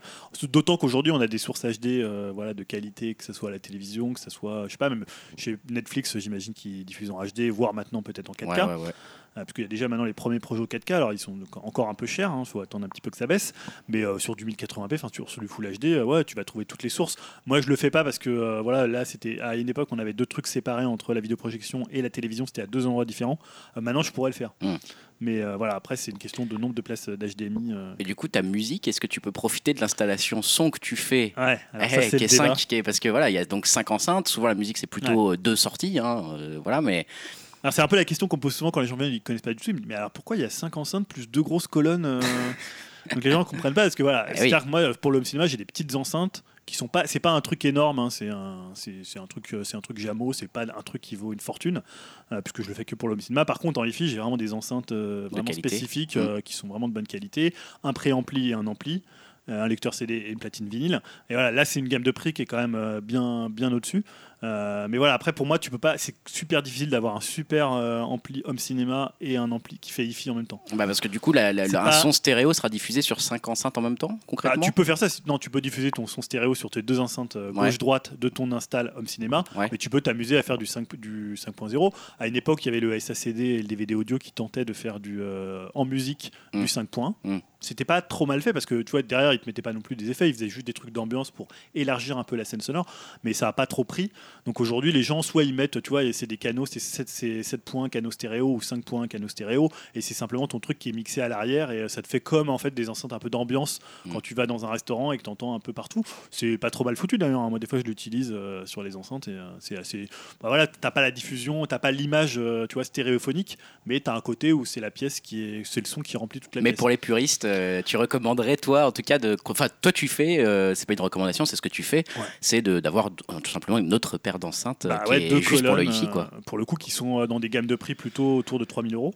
D'accord. Voilà, après, tu as tous les prix. hein. Les, les enceintes, euh, tu vas de, euh, je sais pas, je dis n'importe quoi, 200 euros sur des petites bibliothèques à euh, 60 000 euros. Enfin, Ouais, voilà, j'imagine que ça monte super haut. Pareil, après, tu peux te dire, bah tiens, je vais prendre un ampli à tube, je vais prendre. Et tu vois, d'avoir un ampli home cinéma en te disant. Le problème, c'est que moi, quand j'ai commencé le home cinéma, je pensais qu'avec le passage du temps, les amplis home cinéma, ils étaient meilleurs que les amplis hi-fi des années 80. Ouais. Donc j'ai acheté un ampli hi-fi, euh, je me rappelle à l'époque, ça devait être un, je crois, un Yamaha. Ouais. Et j'ai déchanté, c'est-à-dire que le son, en... il était très bien pour le home cinéma. Tu vois, je regardais mon Star Wars, Matrix, j'étais content, ça faisait des effets à gauche, droite, machin.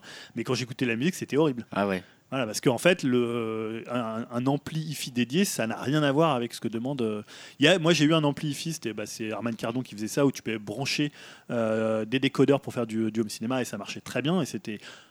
Voilà, c'était un coût qui était assez cher parce qu'il fallait que tu trouves un lecteur qui avait des, des, des décodeurs intégrés, donc c'était compliqué. Mais c'est super rare de trouver, je pense pas qu'il y en ait tellement en fait. Et les gens, ils vont avoir deux systèmes euh, séparés, ou alors ça va être des gens qui sont juste fans de hi-fi. Donc pas de chance pour toi d'aimer à la fois la musique et euh, Bah le ouais, cinéma quoi. ouais, carrément. ouais. À la rigueur, euh, bon. Ah, ou alors à la limite, il faut mieux que tu aies un, un ensemble hi-fi et que tu te dises bah, je vais compléter mon ensemble hi-fi, euh, je sais pas, peut-être avec un. Ou alors je vais faire de la stéréo euh, sur du- des films. Ouais. Enfin, je, vais, je vais mettre à l'as le, le, comment, le 5.1 et je vais regarder en stéréo mon film, tu vois.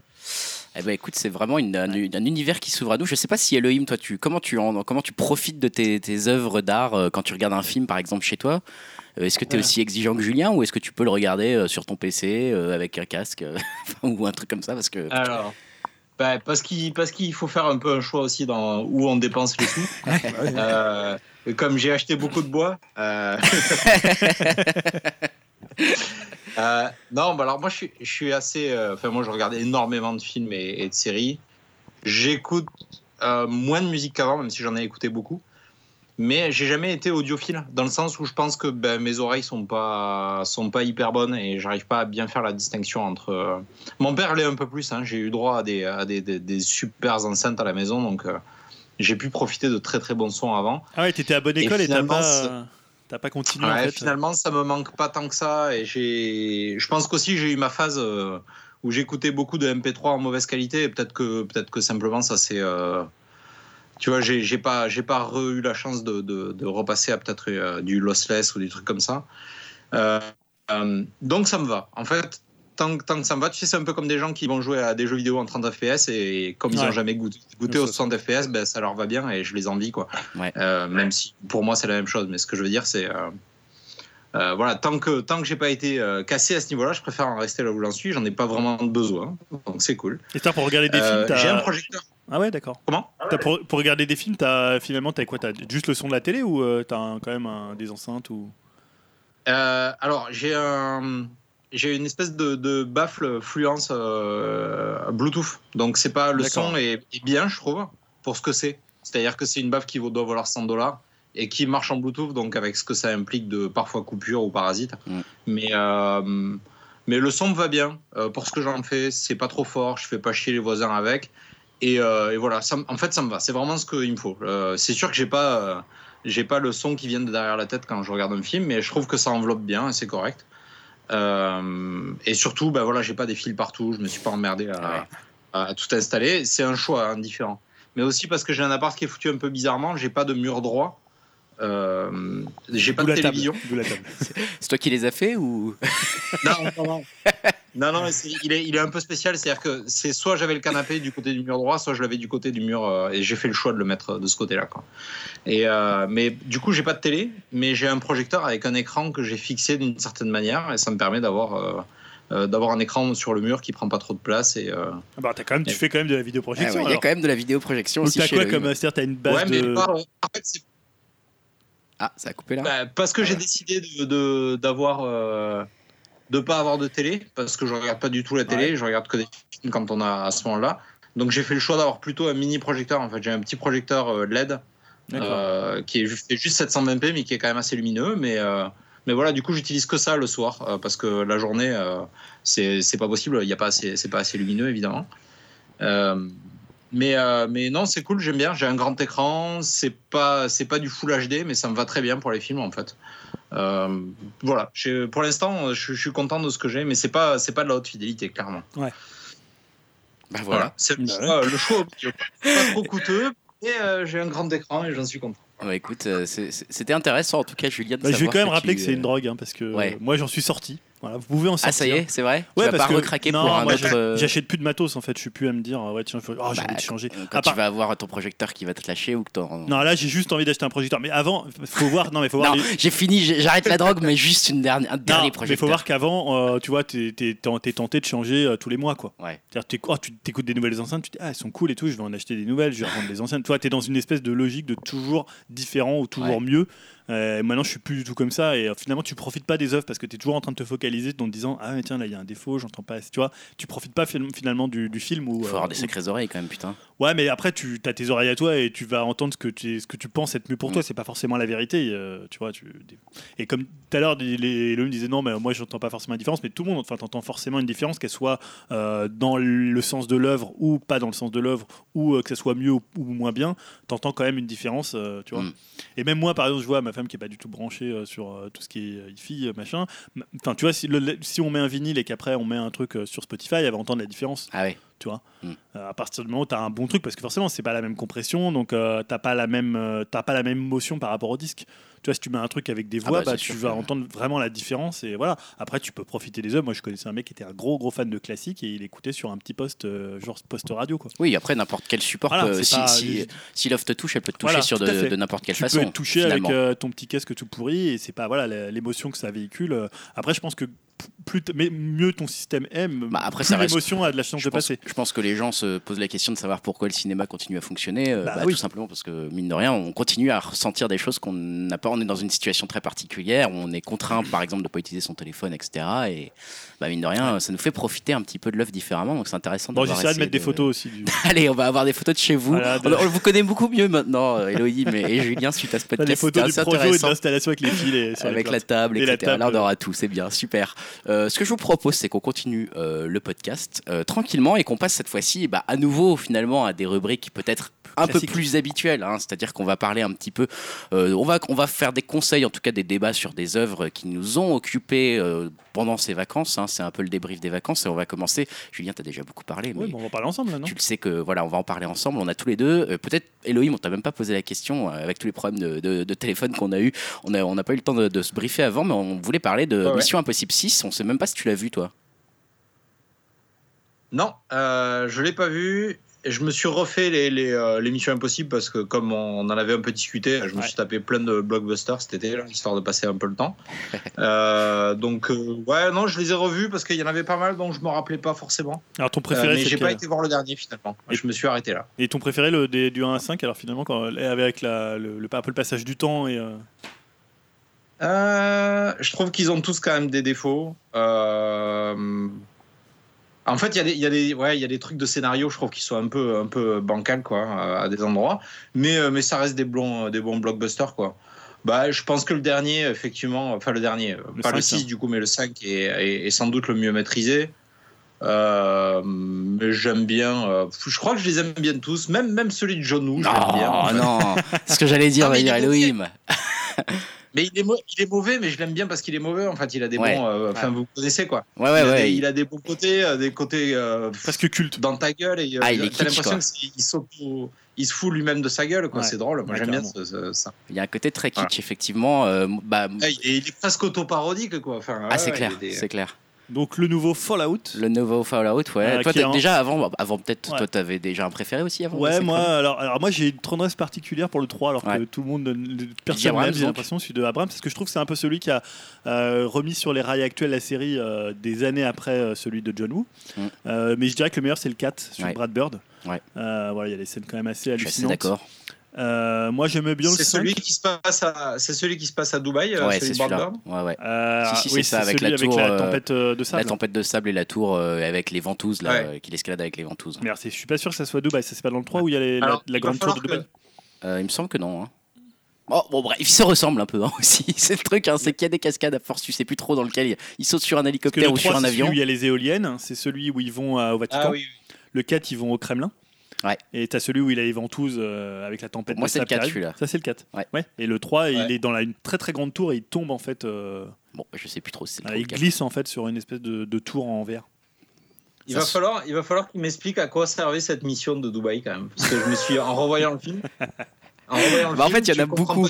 Il y en a beaucoup des trucs où c'est un peu comme certains ça. cherchent une cohérence en fait. Non, et là, c'est d'ailleurs un peu le truc du, du 6 aussi. Ouais, on va en 6, parler. Alors, vraiment, c'est vraiment la, un peu la continuité du 5. hein, Ah bah, complètement, retrouve le même, le même euh, méchant, on retrouve euh, le même, enfin pas antagoniste pour le coup, mais euh, Sarah Fer- celle qui, qui est jouée par Sarah Ferguson, euh, qui Ouais. est euh, un peu l'alter ego de Ethan Hunt. Ouais. Euh, donc on retrouve vraiment les, les mêmes personnages. On retrouve euh, Michelle Monaghan qui était aussi dans le 3 et qu'ils avaient réintroduit dans le 5 puisqu'elle n'était pas dans le 4.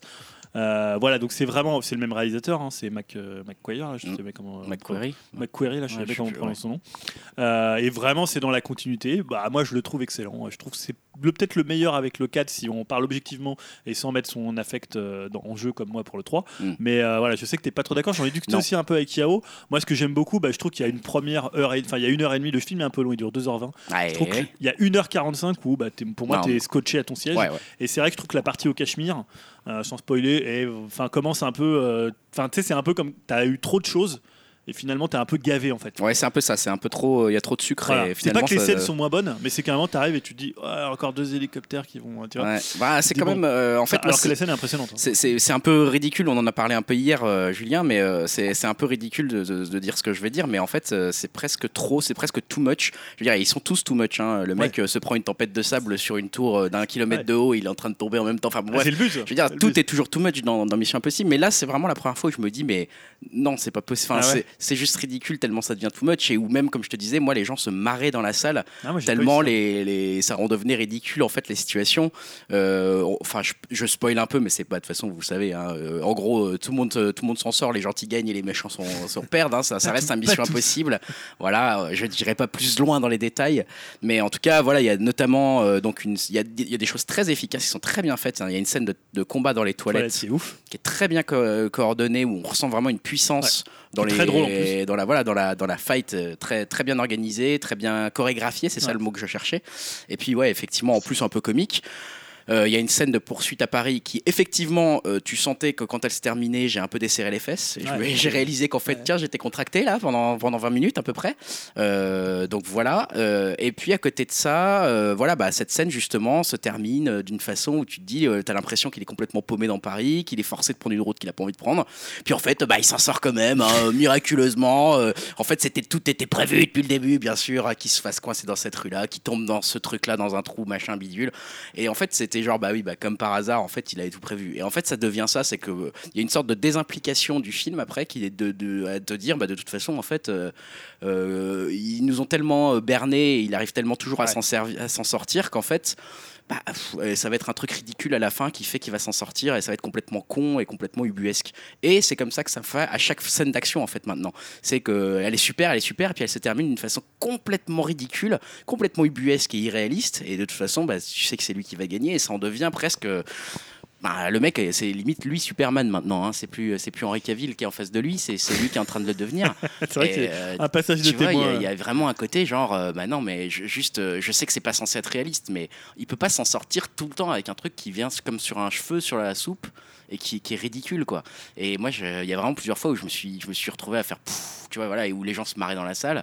Et c'est pas grave, on est là pour Ouais. rire aussi, et c'est bien ce côté euh, un peu too much, mais là, c'est vraiment, Bah, je après, je- du too tu vois, much, quand too much. tu- tu me parlais de ça, je cherchais un peu l'équivalent qu'il y aurait où finalement tu as des scènes euh, totalement too much et finalement tu trouves ça raté. Tu vois, moi je pense par exemple ce que fait euh, souvent Michael Bay, je trouve que c'est un peu la limite au truc quoi.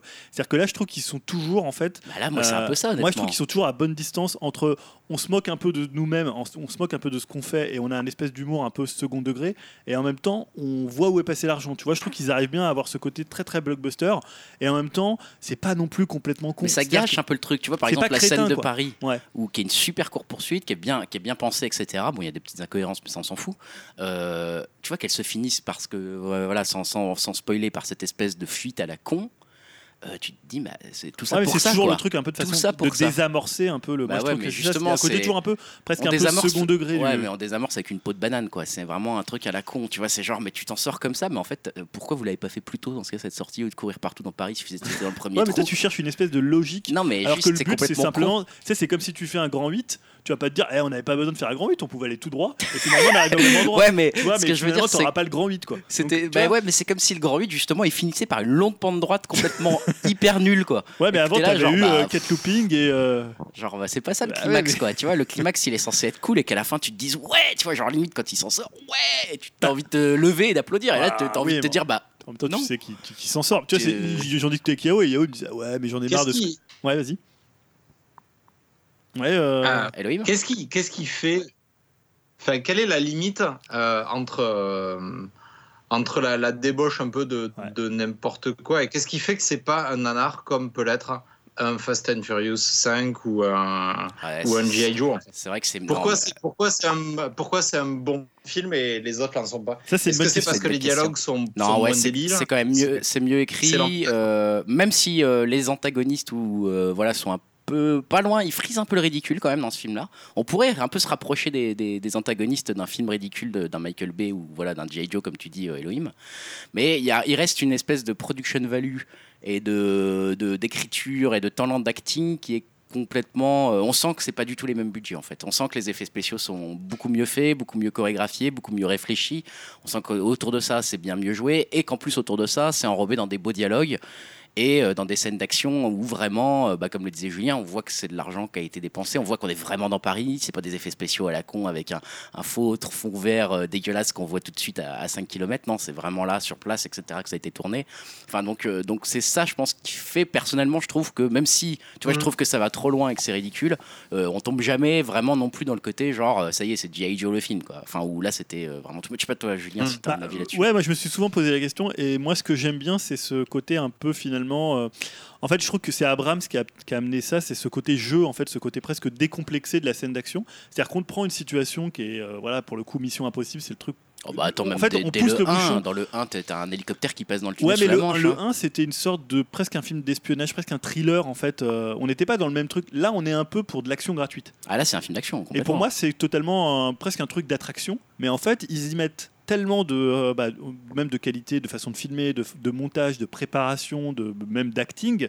Euh, pour moi, c'est pour ça que c'est au-dessus en fait de tous les autres blockbusters que, que tu peux voir parce que c'est jamais un truc qui est. En fait, tu sens que c'est très très bien fait en termes de, euh, de, de presque de grand n'importe quoi. C'est bien fait. en Ouais, fait. ouais, ouais, mais c'est vrai que par contre, pour rejoindre la question que tu poses, Elohim, euh, je dirais que c'est peut-être Mhm. celui-ci, le numéro 6, qui est le plus proche de l'état d'esprit de ce que pourrait être une série B. euh, tu vois, en fait, concrètement, on est. Waouh. on- on- non, mais on, tu vois, on passe pas loin, euh, à quelques occasions, d'un truc où on flirte le ridicule. Bah, on est entre ça et un James Bond en fait. On est Et un la peu série B, au- en fait, il y a une grande partie, moi je trouve, qui est, qui est notamment où on évite d'être dans la série B parce que justement, il y a ce côté. En fait, il y a Simon Pegg qui sauve, mine de rien, plusieurs fois le truc en rigolant un peu, justement, en se foutant lui-même de la ça se gueule. prend pas trop, trop au sérieux. en Ouais, à enfin voilà, il y a même lui, il dit, Non, mais, euh, non, tu vois, même, genre, même euh, sans- même quand il n'y a pas Simon Pegg, la scène où par exemple il saute euh, en parachute avec euh, Henri Cavill, elle est hyper drôle. Ouais.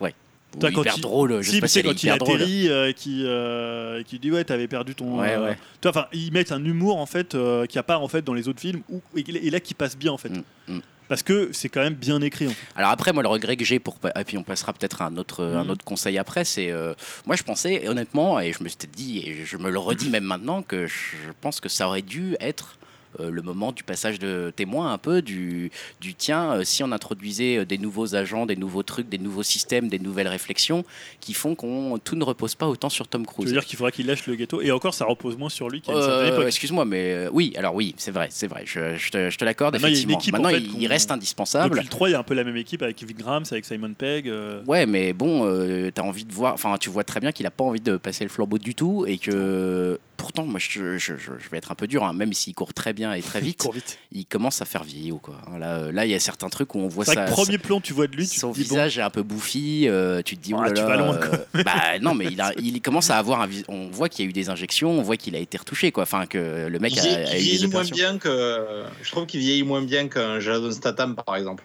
Bah, qui, tu sais, qui a un côté. ouais, on a vu la bande-annonce, Et qui assume le côté. Après, il a le 60 côté ans, quoi. russe, hein. tu sais. Tu vois, enfin, il a presque 60 ans, hein, Tom Cruise. hein, donc, on a vu la bande-annonce de il, veut rester le mec qu'il était dans le cocktail, quoi, tu vois. Il veut rester un peu le jeu Ouais, euh, mais il y a un côté un peu tiré et honnêtement le botox se voit dans Mission Impossible 6 vraiment il y a des moments où tu vois son visage tu te dis ah waouh merde ça va pas quoi c'est vraiment comme une vieille botoxée quoi Moi, il y a juste la première scène où tu le vois, je me suis dit, ah ouais, il a quand même pris ah un petit coup de vieux. ouais. Et puis après, je trouve que, euh, tu vois, il envoie quand même en termes de- d'action. ah non mais de- après ça, oui tu est- vois, de, de présence physique à l'écran. En fait. tu le sens pas faible hein, ça c'est sûr mais, Et- mais... Et, ouais, même d'ailleurs, je trouve qu'Henri Cavill aussi a ce côté de présence ah bah physique je trouve à que pour le coup même encore pour le coup ça vient presque un peu euh, complexer Tom Cruise Ah, il a pas le même âge. dans la, dans la scène justement de, de toilette quand ils se battent tu sens qu'Henri Cavill a une puissance que Tom Cruise n'a plus quoi Ouais, mais ils en jouent un peu avec ça justement Ou dans le film. peut-être même qu'il a jamais eu parce que c'est vrai qu'il est monstrueux aussi hein, Henri Cavill Ah oui, oui, Physiquement, c'est une espèce d'énorme masse. Bon, bref, en tout cas, moi, Moi, avis conseille, hein, assez moi, mitigé sur, euh, sur Mission Impossible 6. Après, voilà, pour un blockbuster de l'été, pour euh, se détendre, euh, se vider hein. le cerveau, etc. Pourquoi pas Mais euh, moi, j'irais pas plus loin en me disant c'est un. Je dirais pas c'est un bon film. Tu vois, je dirais Ah c'est ouais. un bon divertissement. C'est pas un bon film. Pour moi, c'est pas la même chose. Tu vois, c'est. Il y a pas d'intention de cinéma dans ce film. Je suis pas d'accord. ça, donnez sur, votre avis. sur l'échelle de Skyscraper. Ah, Skyscraper. Skyscraper. Skyscraper, ça, ça, ça vaut, ça vaut tellement plus. Skyscraper, c'est génial. C'est Moi, mon, mon énorme. échelle, c'est sur San Andreas. Ah non, mais c'est pareil, tu peux pas. San Andreas, c'est au-dessus de ça. Skyscraper, c'est au-dessus de ça. San Andreas, t'es à un degré en fait. euh, T'as un est- degré de ridicule qui est génial. Non, t'es un de... pas de ridicule quand même. Ah si, T'es un c'est degré ridicule. de. Ouais, je sais pas comment dire, mais. Puis Alexandra Daddario. Ouais, il y a- ouais, ça. Voilà, en fait, on peut pas mesurer. Mais Skyscraper, un- c'est c'est qui a un génial. permis Ah. de tout véhicule. Il y a, il y a un film, euh, il y a un film qui est un peu méconnu, si vous voulez, du, du divertissement euh, un peu débile et, et over the top comme ça. Alors c'est beaucoup plus nanar, hein, par contre. Ça s'appelle The Mechanic 2 avec Statham et c'est euh, ça, ça vaut ça vaut le détour en matière de de mecs accrochés à des plafonds de verre et n'importe quoi là, ça, ça vaut le Ah, détour. déjà, il y a Statham, il y a un numéro 2. Déjà, c'est- c'est plein de bons signes tout Alors, ça. t'avais jamais vu le 1. C'est déjà plein de bons signes. Autre Et ouais, et film. puis alors il faut Ouais. voir la gueule du méchant. J'ose même pas imaginer. On va peut-être en reparler de Statham tout à l'heure si on parle Ouais. des prochaines sorties au cinéma. Gros film en perspective. Gros, gros film en perspective, euh, peut-être le nouveau Skyscraper. Euh, Julien, tu as également, je continue avec Julien, parce que tu as encore deux autres œuvres dont on aimerait Ouais. tous parler un peu ensemble. Euh, Baby Driver, Ouais, c'est la suivante. Alors on en avait parlé. Alors je sais plus si on a fait Tim un qu'on a conseil ou hein. euh, on en a parlé lors de sa sortie, je crois. Ouais. Et forcément, moi je je l'avais pas vu à l'époque au cinéma puisqu'on faisait pas les rubriques, donc j'avais pas eu le temps d'y aller. Mm. Et euh, je après j'avais attendu pour le voir parce que je n'avais pas de vidéo projecteur. être vidéo Voilà. Et donc là j'ai pu le regarder et voilà, bah, j'ai pris une claque. Ouais. Euh, moi, alors j'étais, je suis pas, c'est, pas que je suis pas fan de Edgar White, mais pour moi, tu vois, euh, Hot Fuzz et, euh, et comment, et on en parlait hier, Et, et, et, euh, Shaun of the Dead, ouais. c'était plus des films de, avec Nick Frost et avec surtout Simon Pegg. Ouais. Donc tu vois, c'est pourtant les trois fonctionnent en trio, mais j'associais moins Edgar White étonnamment. Et, euh, j'avais vu que ces deux films-là d'Edgar White, j'avais pas vu le, le dernier Scott pub Pilgrim avant, aussi non plus. Scott Pilgrim. Ouais. Et là, franchement, bah moi je trouve que c'est alors le, le scénario est hyper basique, c'est très presque série B, un peu comme faisait finalement Drive, même si les deux films sont pas du tout comparables. Euh, c'est l'histoire d'un chauffeur qui, euh, qui a un acouphène, hein, donc, Mm. qui, euh, et donc tout est lié en fait à la musique, puisque tout le film est monté par rapport à la musique. Donc ça c'est un, on va dire un, Ah, il faut, faut comprendre qu'en fait, c'est presque une comédie musicale. il y a des éléments comédie musicale, Très il y a très des honnêtement, éléments parce de- que si on, le, si on va le voir sans s'y attendre, on peut Ouais. être très étonné Ouais. à quel point le film en fait est une œuvre qui est indissociable de la musique. Ouais. Concrètement, c'est pas possible de, de se dire la musique elle passe au second plan. Non, elle est aussi importante que les images, quoi. Et moi, honnêtement, alors à part peut-être la fin qui est un petit peu moins bonne parce qu'elle Ouais. elle emprunte un peu plus au cinéma de genre et je trouve que c'est un petit peu petit moment réussi. Bah, j'ai eu le, tu vois, genre le sourire relève de, de- à tous les niveaux. C'est-à-dire que j'étais là, je me disais putain la musique elle défonce. La réalisation, il y a un rythme Alors, dans, ouais. les, dans les courses, euh, dans Il faut, les il courses faut- poursuites. il faut dire que Edgar C'est Wright, euh, juste c'est un, dingue. c'est un réalisateur de génie. Voilà, le montage euh, couplé à la musique, c'est un truc. euh, voilà, moi j'avais. À part peut-être chez Tarantino qui utilise la musique d'une façon aussi. Ouais, mais euh, c'est honnêtement, c'est quasiment du jamais vu, je pense, à ce niveau-là, parce que voilà, je trouve que là, il y a des trucs. euh, Tarantino, il a, il a toujours un bon choix de musique, etc., mais elle est jamais intriquée dans le montage de ce, à ce point-là. En fait, là, le montage est intriqué, la façon dont les scènes Ouais. sont construites. un petit peu quand on même. sent on, en, qu'il a- de Django. Django fait un peu ça aussi. il a euh. presque écrit les scènes à- après avoir s'est dit tiens, je vais mettre tel morceau, Ouais. et du coup, je vais peut-être la filmer comme ça. Bah, Enfin, c'est ce qu'il disait. Il disait que s'il avait pas eu certaines musiques, il aurait pas fait les scènes. Ah bah franchement, euh, il y a certaines scènes, ça se Ouais. sent, ça se voit, et on se dit mais c'est incroyable à quel point elle est liée à la musique, euh, où chaque geste euh, fait un élément musical, euh, Ouais. reprend un élément musical qui, qui est en train de se dérouler à côté, quoi. Et tu vois, je trouve que un peu d'ailleurs comme dans Drive où euh, Refn, alors Refn, il a un côté un peu plus matu vu, un peu plus euh, moins cool en fait, un peu plus euh, genre je vais un peu me la péter. Ouais, il, il Mais- aime bien réfléchir, on va dire. Voilà, ouais, il essaie toujours de donner un peu de sens à son cinéma, ce que fait pas du tout Edgar Wright, qui est, je trouve, un, un auteur beaucoup plus cool, beaucoup plus proche en fait de, de son public. Et mais il y a, tu vois, dans ce dans Drive, il utilisait aussi cette manière de, de prendre la série B voire Z, Ouais. et finalement d'essayer un peu de la magnifier, dans, un peu ce qu'a fait Tarantino. hein, c'est toujours le truc, euh, euh, ça vient de là aussi. C'est-à-dire, tu prends des films euh, qui sont euh, très très peu connus, mais euh, et en faire hein, finalement les utiliser pour en faire des nouvelles références, quoi. Ouais. Et c'est ce qu'il faisait aussi en musique. hein. Tarantino fait ça très bien pour trouver un peu le, la pépite que personne connaît ou que peu de gens connaissent, mais en même temps qui va que tout le monde va retenir. Ouais, quand clair. tu utilises le Miss Sirlo de Dick Dale, Dick Dale il est connu, mais c'est pas un morceau qui est euh, un morceau de surf music qui est hyper connu à l'époque euh, avant qu'il le prenne dans Pulp Fiction, tu vois. Mhm. Donc et je trouve que White il a aussi cette euh, façon de faire des scènes euh, qui sont complètement pop. C'est un cinéaste pop, hein, voilà, complètement. euh, euh, et je trouve qu'il le fait extrêmement bien et il le fait toujours. En fait, il n'y a pas du tout de cynisme chez lui dans la façon de faire son cinéma en fait. Non, Je trouve que c'est un cinéma hyper généreux. Alors après, tu en trouves pas dans le. Et puis procédé. justement, est hyper premier degré, quoi. Donc effectivement, si tu as pas envie d'être premier degré avec son cinéma, par contre, tu peux avoir un espèce de regard un peu. euh, Alors, je sais pas ce que tu avais le premier degré, parce que le film est plutôt. Bah, euh, euh, genre c'est pas le- un film qui se prend au sérieux non plus. Non, mais voilà, dans le sens où justement, il y va, il y va à fond, quoi. Ah oui, oui, il, va à fond, ouais. quoi. Il, il hésite pas à mettre tous les effets qu'il faut où il faut et, on peut trouver ça trop, je pense. Tu vois. Voilà, moi j'ai du mal à, trou- à penser qu'on puisse trouver ça trop. Après, euh, tu vois, justement, c'est intéressant. Alors, on en parlait déjà de la comparaison d'Edgar Wright à Tarantino euh, hier soir. D'ailleurs, c'est- il s'apprécie beaucoup, on en parlait euh, hier. On en parlait parce qu'on donc on vous l'avez compris, on s'est vu avec Julien hier, bref. Mais euh, parce que je fais la référence, c'est vrai que les gens sont, sont peut-être dit tiens, on a raté un épisode. Mais non, non, non, voilà. Oui, on en parlait chez Euh, nous. On a parlé chez nous. Euh, mais en fait, euh, le, le- justement, il y a, y a une grande différence. Après, bon, c'est une différence peut-être de talent, peut-être Tarantino. Voilà, c'est c'est encore Tarantino, mine de rien. Euh, Tarantino, il peut, dans un même film type Django, euh, mélanger euh, le western et euh, l'espèce de scène ultra euh, de, de, de bloodbath à la fin, complètement ridicule, où tout le monde meurt, il y a 10 litres de sang par personne, Ouais. etc., etc. Avec un talent qui n'est. Enfin, voilà, tu, tu, tu ressens presque pas de rupture dans le film, malgré ce changement complet de rythme et de, et de structure de film d'un coup. Edgar Wright, là, c'est le même exercice, puisqu'il y a effectivement une changement, un changement presque de style de film à partir du, de la fin, des Mhm, trois ouais, quarts, on va dire, et pour le coup, avec beaucoup moins de succès. Euh, avec, avec presque un truc qui, au lieu de. Oh, bah, on sent vraiment une rupture. Et Ouais. moi, je t'avais dit, j'en suis ressorti en me disant c'est ridicule la fin. Enfin, c'est complètement raté cette fin.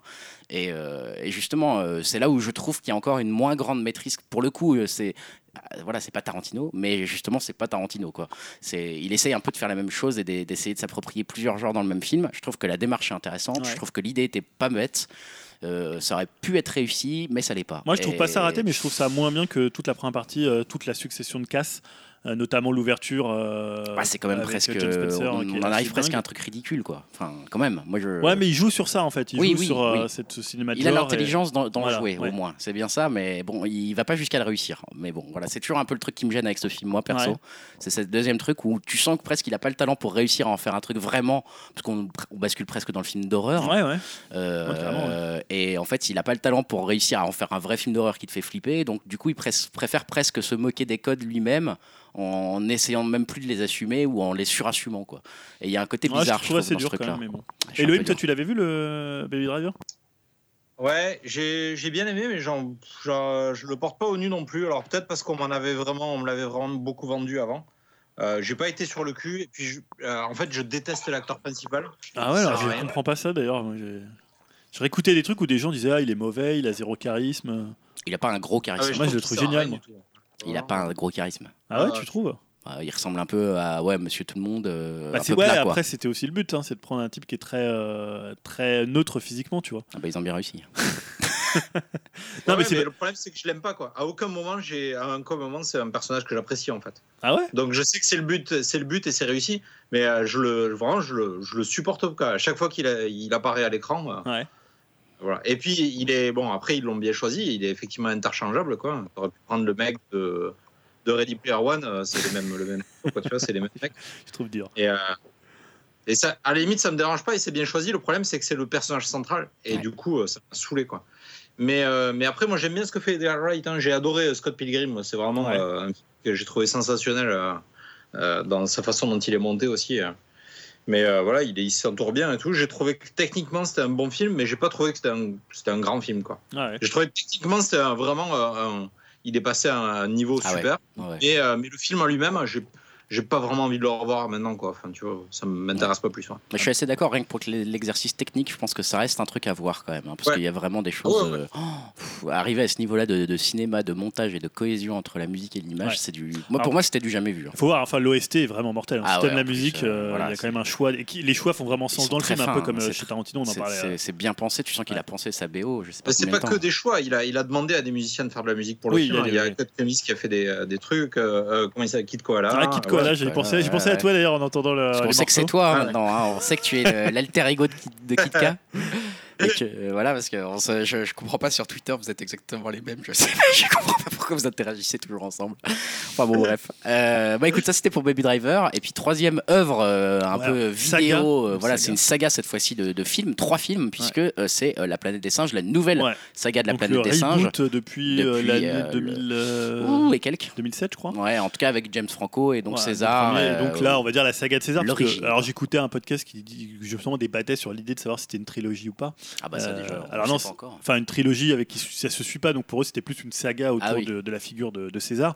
Euh, donc j'avais vu déjà le premier euh, Origins que j'avais beaucoup aimé. Ouais. Et là donc j'ai revu donc c'est en français l'affrontement euh, puisque c'est il y a donc Rise le premier, euh, Dawn et War, et en Ah oui. français c'est Origin, affrontement et suprématie. Suprématie. Suprématie le dernier. Pas mal. Euh, voilà, donc euh, en fait, c'est une série pour laquelle j'ai une certaine sympathie. Ouais. Euh, J'aimais bien déjà, je dis le premier. Alors, le premier, c'était vraiment la rencontre entre donc César le singe et James Franco, qui joue un humain, et on voyait assez peu, c'était vraiment centré sur leur relation.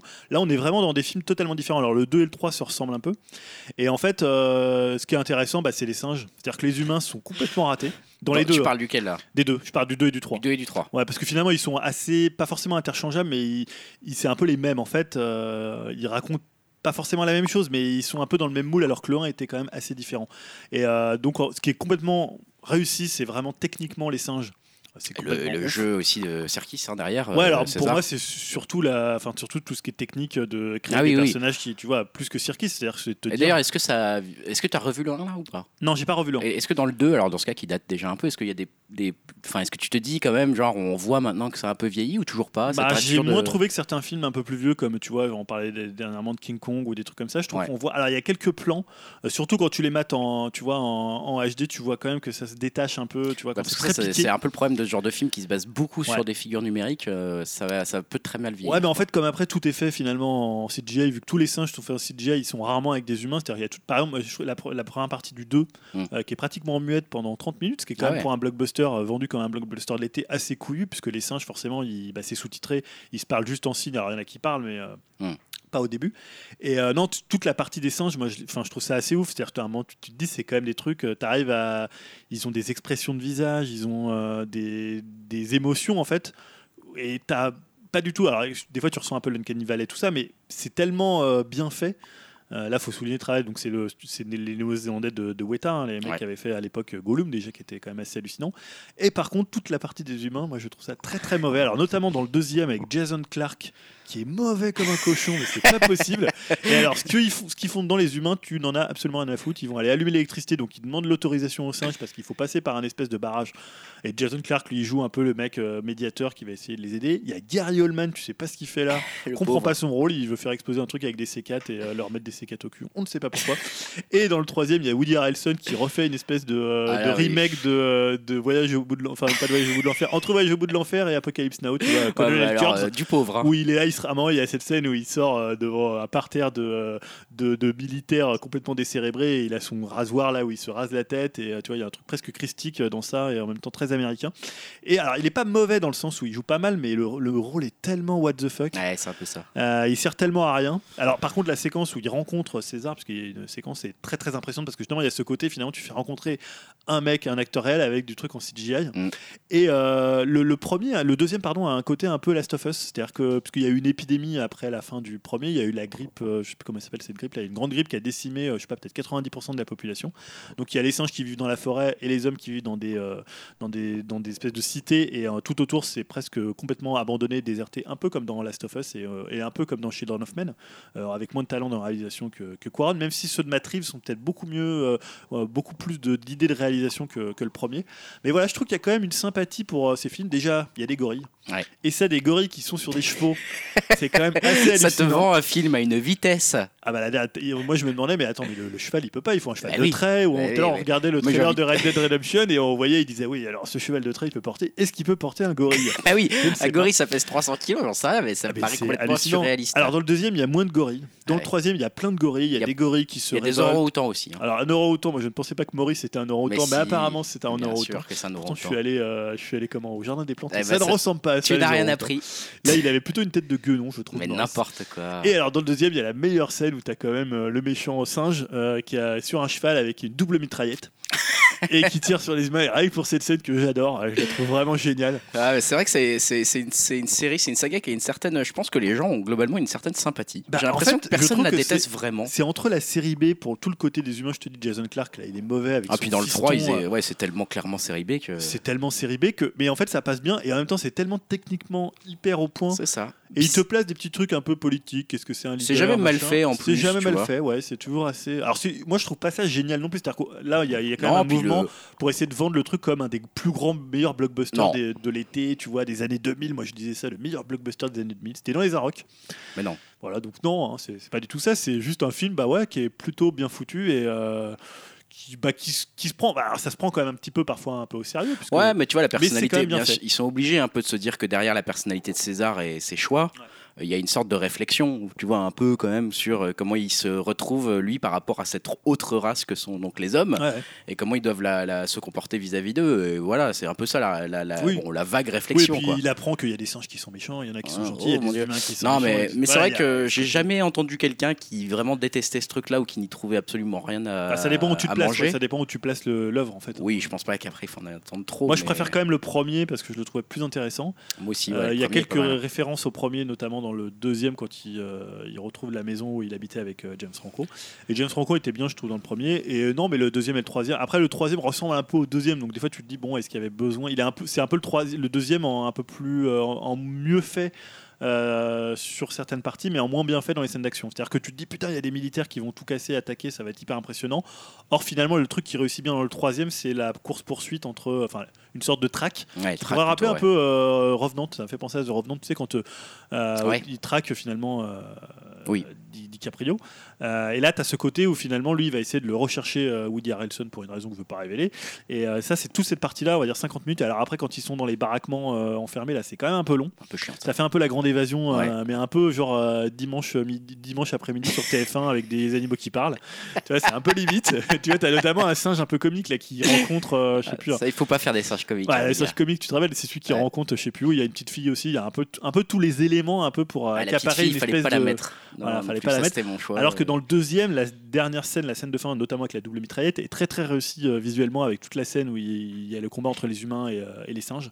Mais voilà, donc c'est deux films qui sont un peu, euh, un peu les mêmes, mais en même temps qui ont un peu les, des qualités, des défauts euh, différents à des Mais globalement, tu recommandes cette trilogie. globalement, ouais, je sais que Dim aime beaucoup aussi. Ah ouais, Dim, c'est un très grand fan de la. Alors lui, pour le coup, je sais que c'est un- pour le coup, peut-être qu'il lui il dirait que c'est un des plus grands blockbusters de l'été de, de ces dernières années. Ouais, je sais pas. Parce que je sais qu'il est, mais- est très très fan. hein. Il avait adoré. Il nous avait parlé du 3 notamment quand Ouais. il était sorti au ciné. Il nous l'avait vendu, survendu. Moi, je sais que j'avais bien aimé, mais pas autant que Mm. lui. Euh, mais effectivement, euh, ça reste plutôt agréable à, à regarder. On va, on va continuer, on va terminer euh, sur la partie conseil avec Elohim. Elohim qui voulait peut-être, si j'ai bien compris, nous parler d'une série dont je n'ai absolument jamais entendu parler. Tout ce que je sais, c'est qu'elle s'appelle Strange Angel. Qu'est-ce que c'est que cette Ah. chose? Ouais, alors j'aurais aimé, j'aurais aimé la terminer avant d'en parler, mais je pense que c'est quand même pas mal de- d'en discuter maintenant, surtout que bon, je, je vais pas, je vais pas spoiler ce qui s'y passe dedans. Euh, alors ça s'appelle Strange Angel, c'est produit par CBS. Ouais. Euh, c'est pas diffusé en France encore officiellement. J'espère que ce sera euh, euh, que ce sera embarqué par par quelqu'un. Ouais, ce serait bien que je sais pas que Canal ou que quelqu'un le, le- le prenne, mais c'est c'est un peu spécial. hein. C'est produit par des gros noms, c'est produit par une grosse chaîne et pourtant le thème est pas du tout du tout grand public. C'est un peu bizarre. Alors ça se passe dans les années 30 euh, en Californie. Et, euh, et ça parle de Jack Sparson, qui est en fait, euh, c'est une vé- véritable histoire déjà. Euh, faut, faut situer le truc. Et ça parle de Jack Sparson, qui est un des pionniers de la, de la, la- de la propulsion euh, euh, spatiale. En fait, de la, comment dire C'est eux qui ont fait les premiers réacteurs qui ont permis d'atteindre la ionosphère. En fait. D'accord. Alors, dit comme ça, ça peut paraître hyper chiant. Euh, Ça a l'air pointu. Ça a l'air pointu. Pas chiant mais pointu. ouais. Mais en fait, ce qui est super intéressant, c'est que la personnalité de Jack, Parson est super cool. C'était en fait un mec qui bossait dans une, usine de produits chimiques, qui n'était pas du tout un scientifique, et qui avait un peu laissé tomber ses études, en fait, et qui avait, fait ça pour se marier et avoir un peu de sous. Et, euh, et donc la série se passe quand lui et son ami, qui lui est à Caltech, par contre, qui est dans une grosse université euh, qui bosse sur euh, justement la recherche spatiale, euh, ce qu'il était à l'époque de la recherche spatiale, c'est-à-dire pas grand-chose. Il pensait pas qu'on pouvait même envoyer quelque chose dans l'espace à ce moment-là. Euh, les, les V2 n'étaient pas encore arrivés, enfin il y avait pas eu tout ça quoi. Euh, et donc la série commence avec eux qui tentent de- d'envoyer une espèce de fusée en maquette et qui passent apparemment toute leur nuit à faire ça. Et, c'est marrant de voir à quel point la motivation de ce mec hyper charismatique qui a pas de formation et il arrive à, se faire financer quelque part sa recherche par, une université alors qu'il fait pas partie de, euh, de, de- comment dire de la haute, quoi, parce que c'était quand même un truc euh, d'une histoire de classe à l'époque. Faire des études dans ce genre de truc, c'était vraiment une histoire de classe. Et lui était plutôt un ouvrier. Et donc, c'est super intéressant de suivre ce gars. Les acteurs sont vraiment, vraiment très, très bons. Euh, c'est Jack Raynor qui joue, euh, qui joue le premier rôle, alors qui est malheureusement connu pour Transformers, mais, euh, qui est un super bon acteur euh, que vraiment j'adore. Et euh, qui est aussi avec. euh, merde, comment il s'appelle euh, Je sais pas son nom en tête Rupert mais qui est un mec qui bossait dans, qui bossait dans Homeland et qui a fait aussi l'adaptation de Hitman. Est-ce que vous avez vu le dernier Hitman, le- Non. le- l'adaptation du jeu? Non. C'est avec un acteur que j'adore, qui est hyper charismatique, bon, qui malheureusement a fini, a fini dans ce film-là, mais qui est, qui, est, qui est super cool. Et euh, en fait, il y a une autre partie dedans, c'est-à-dire que ce type-là fait de la recherche et il a aussi traîné beaucoup avec un mouvement euh, plutôt qui tendait vers le satanisme en fait. Ah, d'accord. Voilà, et c'est là le twist un peu de la série, euh, c'est qu'il traînait avec Alistair Crowley, qui Ah, est un mec hyper connu. euh, ouais. Et donc, c'est très intéressant de voir comment ils ont traité ce côté-là où lui euh, a un passé qu'on redécouvre au fur et à mesure et comment il commence à traîner avec Alistair Crowley, à être tenté par ce côté-là occulte. Et c'est super cool. Voilà. Parce que je pense que l'occulte à cette époque-là, euh, aux États-Unis, euh, avait une part euh, un, Mm. peu, un peu étrange quoi, dans, la Californie. C'est marrant de voir ce- cet aspect-là. Ça a l'air intéressant, ça, effectivement. Et donc c'est juste euh, pour l'instant une série de 10 épisodes. Je sais pas s'il y a une suite prévue parce que je suis pas encore arrivé à la fin, mais euh, ce serait bien qu'il n'y en ait pas, ou en tout cas ça m'étonnerait que ce soit financé. Mais, mais la série est hyper bien foutue, les acteurs, le casting est vraiment très très bien, et c'est vraiment original, je trouve, comme thème. Euh. Bah écoute, merci pour ce conseil. hein. Strange Angel, donc ça s'appelle. hein, si on trouve un Ouais. oncle d'Amérique ou autre qui peut éventuellement Ouais. nous envoyer des épisodes, on, on- on essaiera de te faire un retour. N'hésitez pas ça. sur webcast.fr à nous dire si vous connaissez. Ça nous a bien fait envie en tout cas. On va faire une petite pause montage et puis on se retrouve juste après pour parler un peu de musique. Voilà pour cette petite pause montage, on revient tout de suite. Donc, comme on l'avait annoncé, avec des jeux, des, pas du tout des jeux vidéo, de la musique, c'est ce que j'avais dit. Annoncé ça. J'avais annoncé de la musique, après, ça. on dit on revient, mais les gens, pour eux, ça n'a pas Oui, été. ça une n'a coupure. pas été une coupure, ça a été immédiat. C'est la magie euh, de l'enregistrement et du montage, bravo. Euh, avec le fameux top 5 euh, de Julien sur, sur Spotify pour ce mois de juillet. hein, donc pas de... Sur Spotify et ailleurs, hein, tu Oui, peux enfin, acheter les CD, les vinyles. Bien hein. sûr, hein, on n'est pas, on n'est pas encore allié à. Spotify. hein, c'est ça. et donc, comme d'habitude, tu nous as choisi les 5 albums que tu as préférés ce mois-ci, Ouais. en tout cas que tu as voulu sélectionner pour le mois de juillet. hein, c'est Ouais. pas pour le mois d'août en cours. ouais, bon, C'est pas forcément les meilleurs, hein, ça peut Non, aussi parfois faire un choix, euh, on va dire, rédactionnel. D'autant que là, je me disais, je vais peut-être avoir du mal parce que quand même, juillet, c'est pas forcément les périodes où les sorties sont, euh, sont les plus importantes et les plus intéressantes. On va plutôt attendre septembre ou le faire un peu avant. Or, il y avait quand même des trucs euh, plutôt cool. Finalement, pas mal de petites sorties. et même août, il y a déjà des choses qui sont sorties et que j'aime bien. Alors, qu'est-ce que tu nous as choisi comme Euh, premier donc, album? Premier album, c'est Dirty Projectors. euh, et l'extrait que j'ai choisi, c'est I Feel Energy. Sometimes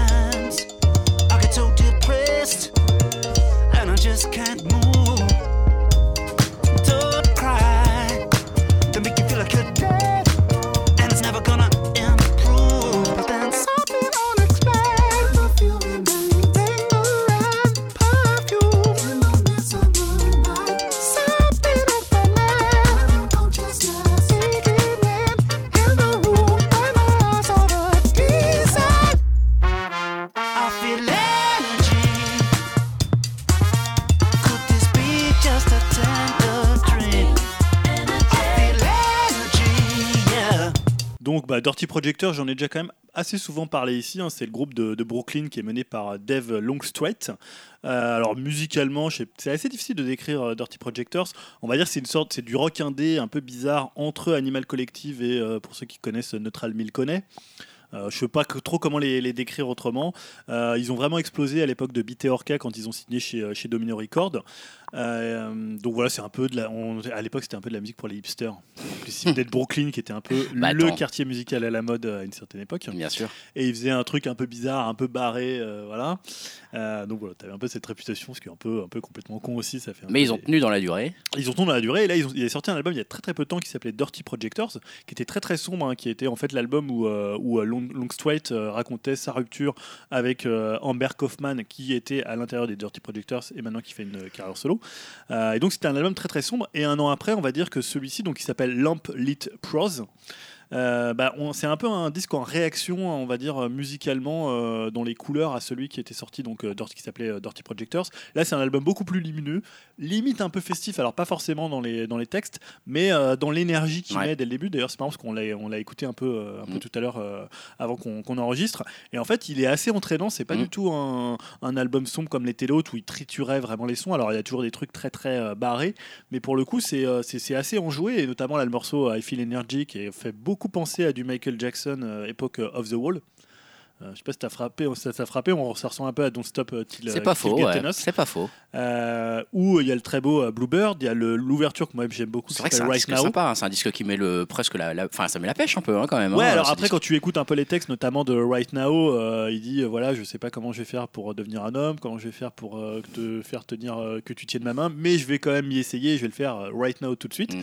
Donc voilà, il y a toujours quand même ce côté où il essaye, enfin, tu sens que voilà, il essaie un peu de se reconstruire après, après sa rupture, mais justement, musicalement, c'est un disque beaucoup plus euh, lumineux que l'autre qui était très très sombre. Et euh, voilà, moi, alors je suis quand même un peu déçu par l'album dans le sens où je trouve que il a toujours tendance un peu à complexifier son, euh, à la fois la façon dont il écrit son songwriting et un peu aussi la façon dont il met en, en, en- en scène ses morceaux musicalement. Ouais. Je trouve qu'il y avait Swing Low Magellan qui était peut-être celui que je préfère, qui était beaucoup plus simple, où il y avait des morceaux plus directs. Et je trouve que parfois, tu vois, il va un peu loin. Il se force un peu Il trop se à force un complexifier peu la à musique. complexifier. Tu vois, il dit tiens, il va mettre une trompette à cet endroit, il va mettre un truc là, il Ah, va J'aime bien. Je suis, assez, je suis assez client perso de, de cet aspect-là. Je trouve ça parfois un peu fatigant sur la durée. Et comme là, en plus, l'album est sorti un an après le précédent. Alors c'est vrai que par contre c'est peut-être un album où c'est bien de les écouter un peu aléatoirement et que ça vienne dans ta playlist de temps en temps une chanson. Voilà, tu peux, ouais, voilà. Alors C'est un vrai, que- c'est vrai que ça m'a fait un peu ça pour euh, Dirty Projectors, donc le précédent, où j'avais mis un peu de temps à m'y faire. Des fois, tu vas un peu morceau par morceau, parce que chaque morceau, c'est presque un, un petit album à lui tout seul, tellement il y a de, de choses assez différentes. Mais des fois, je trouve que quand tu arrives à pratiquement, là, il doit être peut-être au 5-6e album, voire plus, euh, tu essayes un peu, peut-être pas de simplifier, mais d'aller à un truc peut-être plus direct. C'est pas une question de simplification, c'est une question de bah, d'être plus direct. D'efficacité aussi parfois. Donc voilà, ça c'était le premier choix, ça, Ça, c'était bon Dirty disque. hein. Projectors. Euh, ensuite, Deuxième a choix, c'est Vinyl Williams, hein, euh, et l'extrait, c'est Noumena.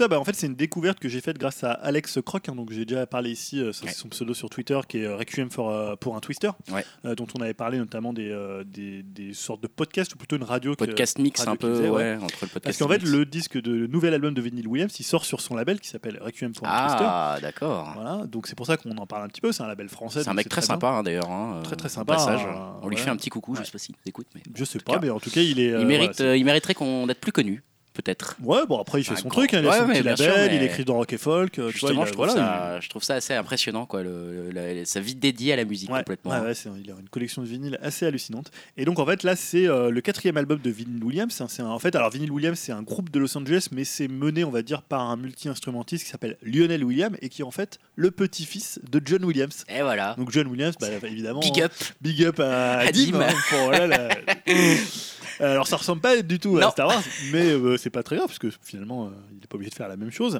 Et là on est totalement dans de la pop euh, psychédélique. Vous avez pu entendre dans l'extrait de Noumena que- qui est un morceau moi je trouve assez hallucinant. Alors c'est pas du tout du psychédélisme euh, garage. Là on est complètement dans l'onirisme, on est complètement dans le côté assez doux, assez planant et en même temps un peu mystérieuse, un peu occulte. hein. On parlait d'Alistair Crowley. euh, voilà il y a des pochettes un peu que, que n'aurait pas renié des groupes d'inspiration Alistair Crowley ou même dans les, dans les noms des chansons, je dis citais Noumena, il y a plein de chansons comme ça qui, qui, où tu te dis, bah, ça fait vraiment, voilà, tu te demandes de quoi il parle, il y a tout un univers qui, euh, s'ouvre à toi. Il y a un peu de showgazing, mais c'est pas du tout dans le truc agressif, c'est quand même assez doux, surtout sur cet album-là. Lui, il qualifiait sa musique de euh, celestial pop. Ok, Voilà, bon, ça c'est toujours les trucs un peu, pourquoi un pas. peu con quand tu mets des, Ouais, des terminaux de jus, Ça mais me fait peut-être qu'on lui avait demandé, donc euh, il s'est dit bah tiens je vais le faire. Pop. Et voilà, je trouve que c'est le disque assez idéal pour euh, quand tu écoutes un peu de la musique tard le soir euh, ou quand il fait un peu chaud. Et voilà, moi, il y a tout ce que j'ai, c'est à la fois pop et, euh, et complexe. C'est-à-dire que sur, euh, quand tu vas écouter la première fois, ça va tout de suite t'accrocher, mais en même temps, tu vas te dire, bah tiens, il y a plein de petits sons, il y a plein de petites choses. euh, tu vois, il y a une guitare par-ci, il y a un petit, euh, un petit truc par là. Bah voilà, t'accroches à la première écoute et au et à mesure, ça, ça grandit. Et euh, je sais pas quel groupe je pourrais le comparer. Peut-être un peu, euh, alors beaucoup le comparent à MGMT, je vois pas tellement. Par contre, ouais, peut-être au premier Tame Impala. Mm. Euh, vraiment le Tame Impala du début, hein, euh, pas celui de Currents qui était très très euh, pop électronique. Le voilà. Et je trouve que la pochette est superbe. hein, D'accord. Vous pouvez aller la voir. Et voilà, moi je vais l'acheter direct en vinyle dès que j'arrive à le trouver. Euh, Bon courage. non, il est assez facile à trouver. Simplement, il n'est pas forcément diffusé en Fnac ou dans les. Donc ça, voilà. c'était Vinyl Williams Ouais, avec Opal. l'album Opal. hein, ouais. Pour ceux qui ont apprécié, vous retrouverez tout ça sur pièce.fr. Troisième album que- qui t'a marqué pour le mois de juillet. Donc c'est l'album de The Internet et l'extrait c'est Ladida. Look at me, I'm so suave.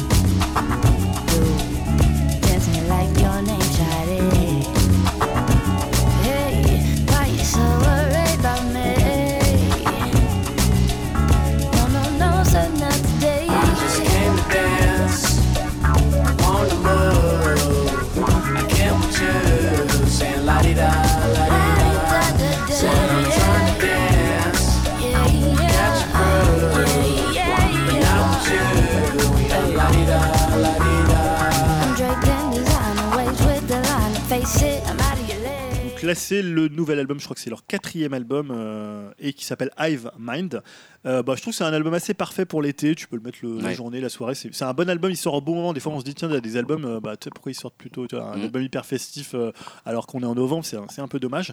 Euh, donc, ce que je disais, c'est leur quatrième album. C'est les Californiens. Bah, The Internet, c'est toujours un peu comme ça. quoi. Voilà, The Internet, ils ont été surtout connus à l'époque du troisième album qui s'appelait Ego Death, puisque notamment ils avaient été nommés, je crois, au, au Grammy Award, et notamment sur, il y avait des featuring de Janelle Monae, de Tyler the Creator, de Ketranada, Mm. donc voilà du gros nom en fait.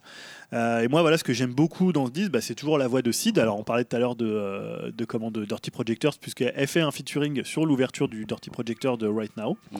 Euh, et pour le coup, elle a une voix. Alors moi, ce que j'aime bien chez elle, c'est qu'elle n'est pas du tout, euh, tu vois, new soul ou soul vintage, comme on a vu à une époque où voilà, on essayait de refaire un peu de la soul d'époque. C'est vraiment très très moderne. Euh, Il y a même presque, bah, il y a un côté à la fois quand même c'est de la soul et euh, des éléments funk, mais il y a aussi des trucs plus hip-hop. Et il n'y a pas du tout ce côté, on essaie, tu vois, de reconstituer un son d'époque. Voilà, c'est alors ce qui fait que l'album, parfois, tu te dis, euh, c'est un peu la limite du disque parce qu'il il peut manquer un petit peu de personnalité finalement, comme ils sont plus originels que ce que tu vas entendre en soul. ah bah, finalement, ça fait un peu l'effet inverse et tu te dis, bah, les morceaux, ils sonnent parfois un peu plats. Mais en même temps, voilà, je trouve qu'ils font euh, une espèce de soul que t'entends pas. Voilà, tu te dis pas, il y a un projecteur qui est arrivé, tu vois. euh, même un peu à la Amy Winehouse, tu vois. Amy Winehouse, euh, on a essayé de faire un, de, de faire un enrobage sonore qui est hyper bien fait, mais en même temps, c'était un peu euh, factice, quoi. Ouais. Euh, alors que là, c'est vraiment très très pur. Il y a que sa voix, il y a des trucs. C'est très joué en fait. Et voilà, moi j'ai trouvé l'album était vraiment très très bon. Bah, Euh, écoute, pas d'autres, moi je, je connaissais pas trop avant. euh, Là je l'ai vraiment entendu parce que je suis tombé sur un morceau, je crois que c'était euh, No- le mec de No Fun, Captain Nemo, qui avait mis un morceau sur Twitter. Et je l'ai écouté, bah, c'est le morceau que j'ai passé, la Dida. Et je l'ai trouvé très très bon. Et voilà, donc l'album je le trouve très bien, sans plus, mais très bien. Donc là, c'était The Internet avec Hive Mind, hein, comme tu disais. Quatrième choix pour ce mois de Ouais. juillet. Donc alors je sais pas comment on propose, si c'est 88 euh, Rising ou je pense que c'est je pense ça. que c'est ça, ouais. c'est 88 Rising et le morceau que j'ai choisi c'est Let It Go. What's that in your hand, boy? Let it go. I be pumping gas like Texaco. You can catch a shot like it's medical. Girl, you got me frozen, little hoe, I'ma let it go. My face is yellow, but my heart is blue. Feel me a movie into Harley. Ooh, I do it like Usher lights and it's slow. Girl, you got me like a frozen. I'm gonna just let it go. She's a deal like a me, type of three, I'm a piper. Puedo never con su yo to fire. After breakfast, make another one. My girl so hungry, she need a handado. Oh, you didn't just go out,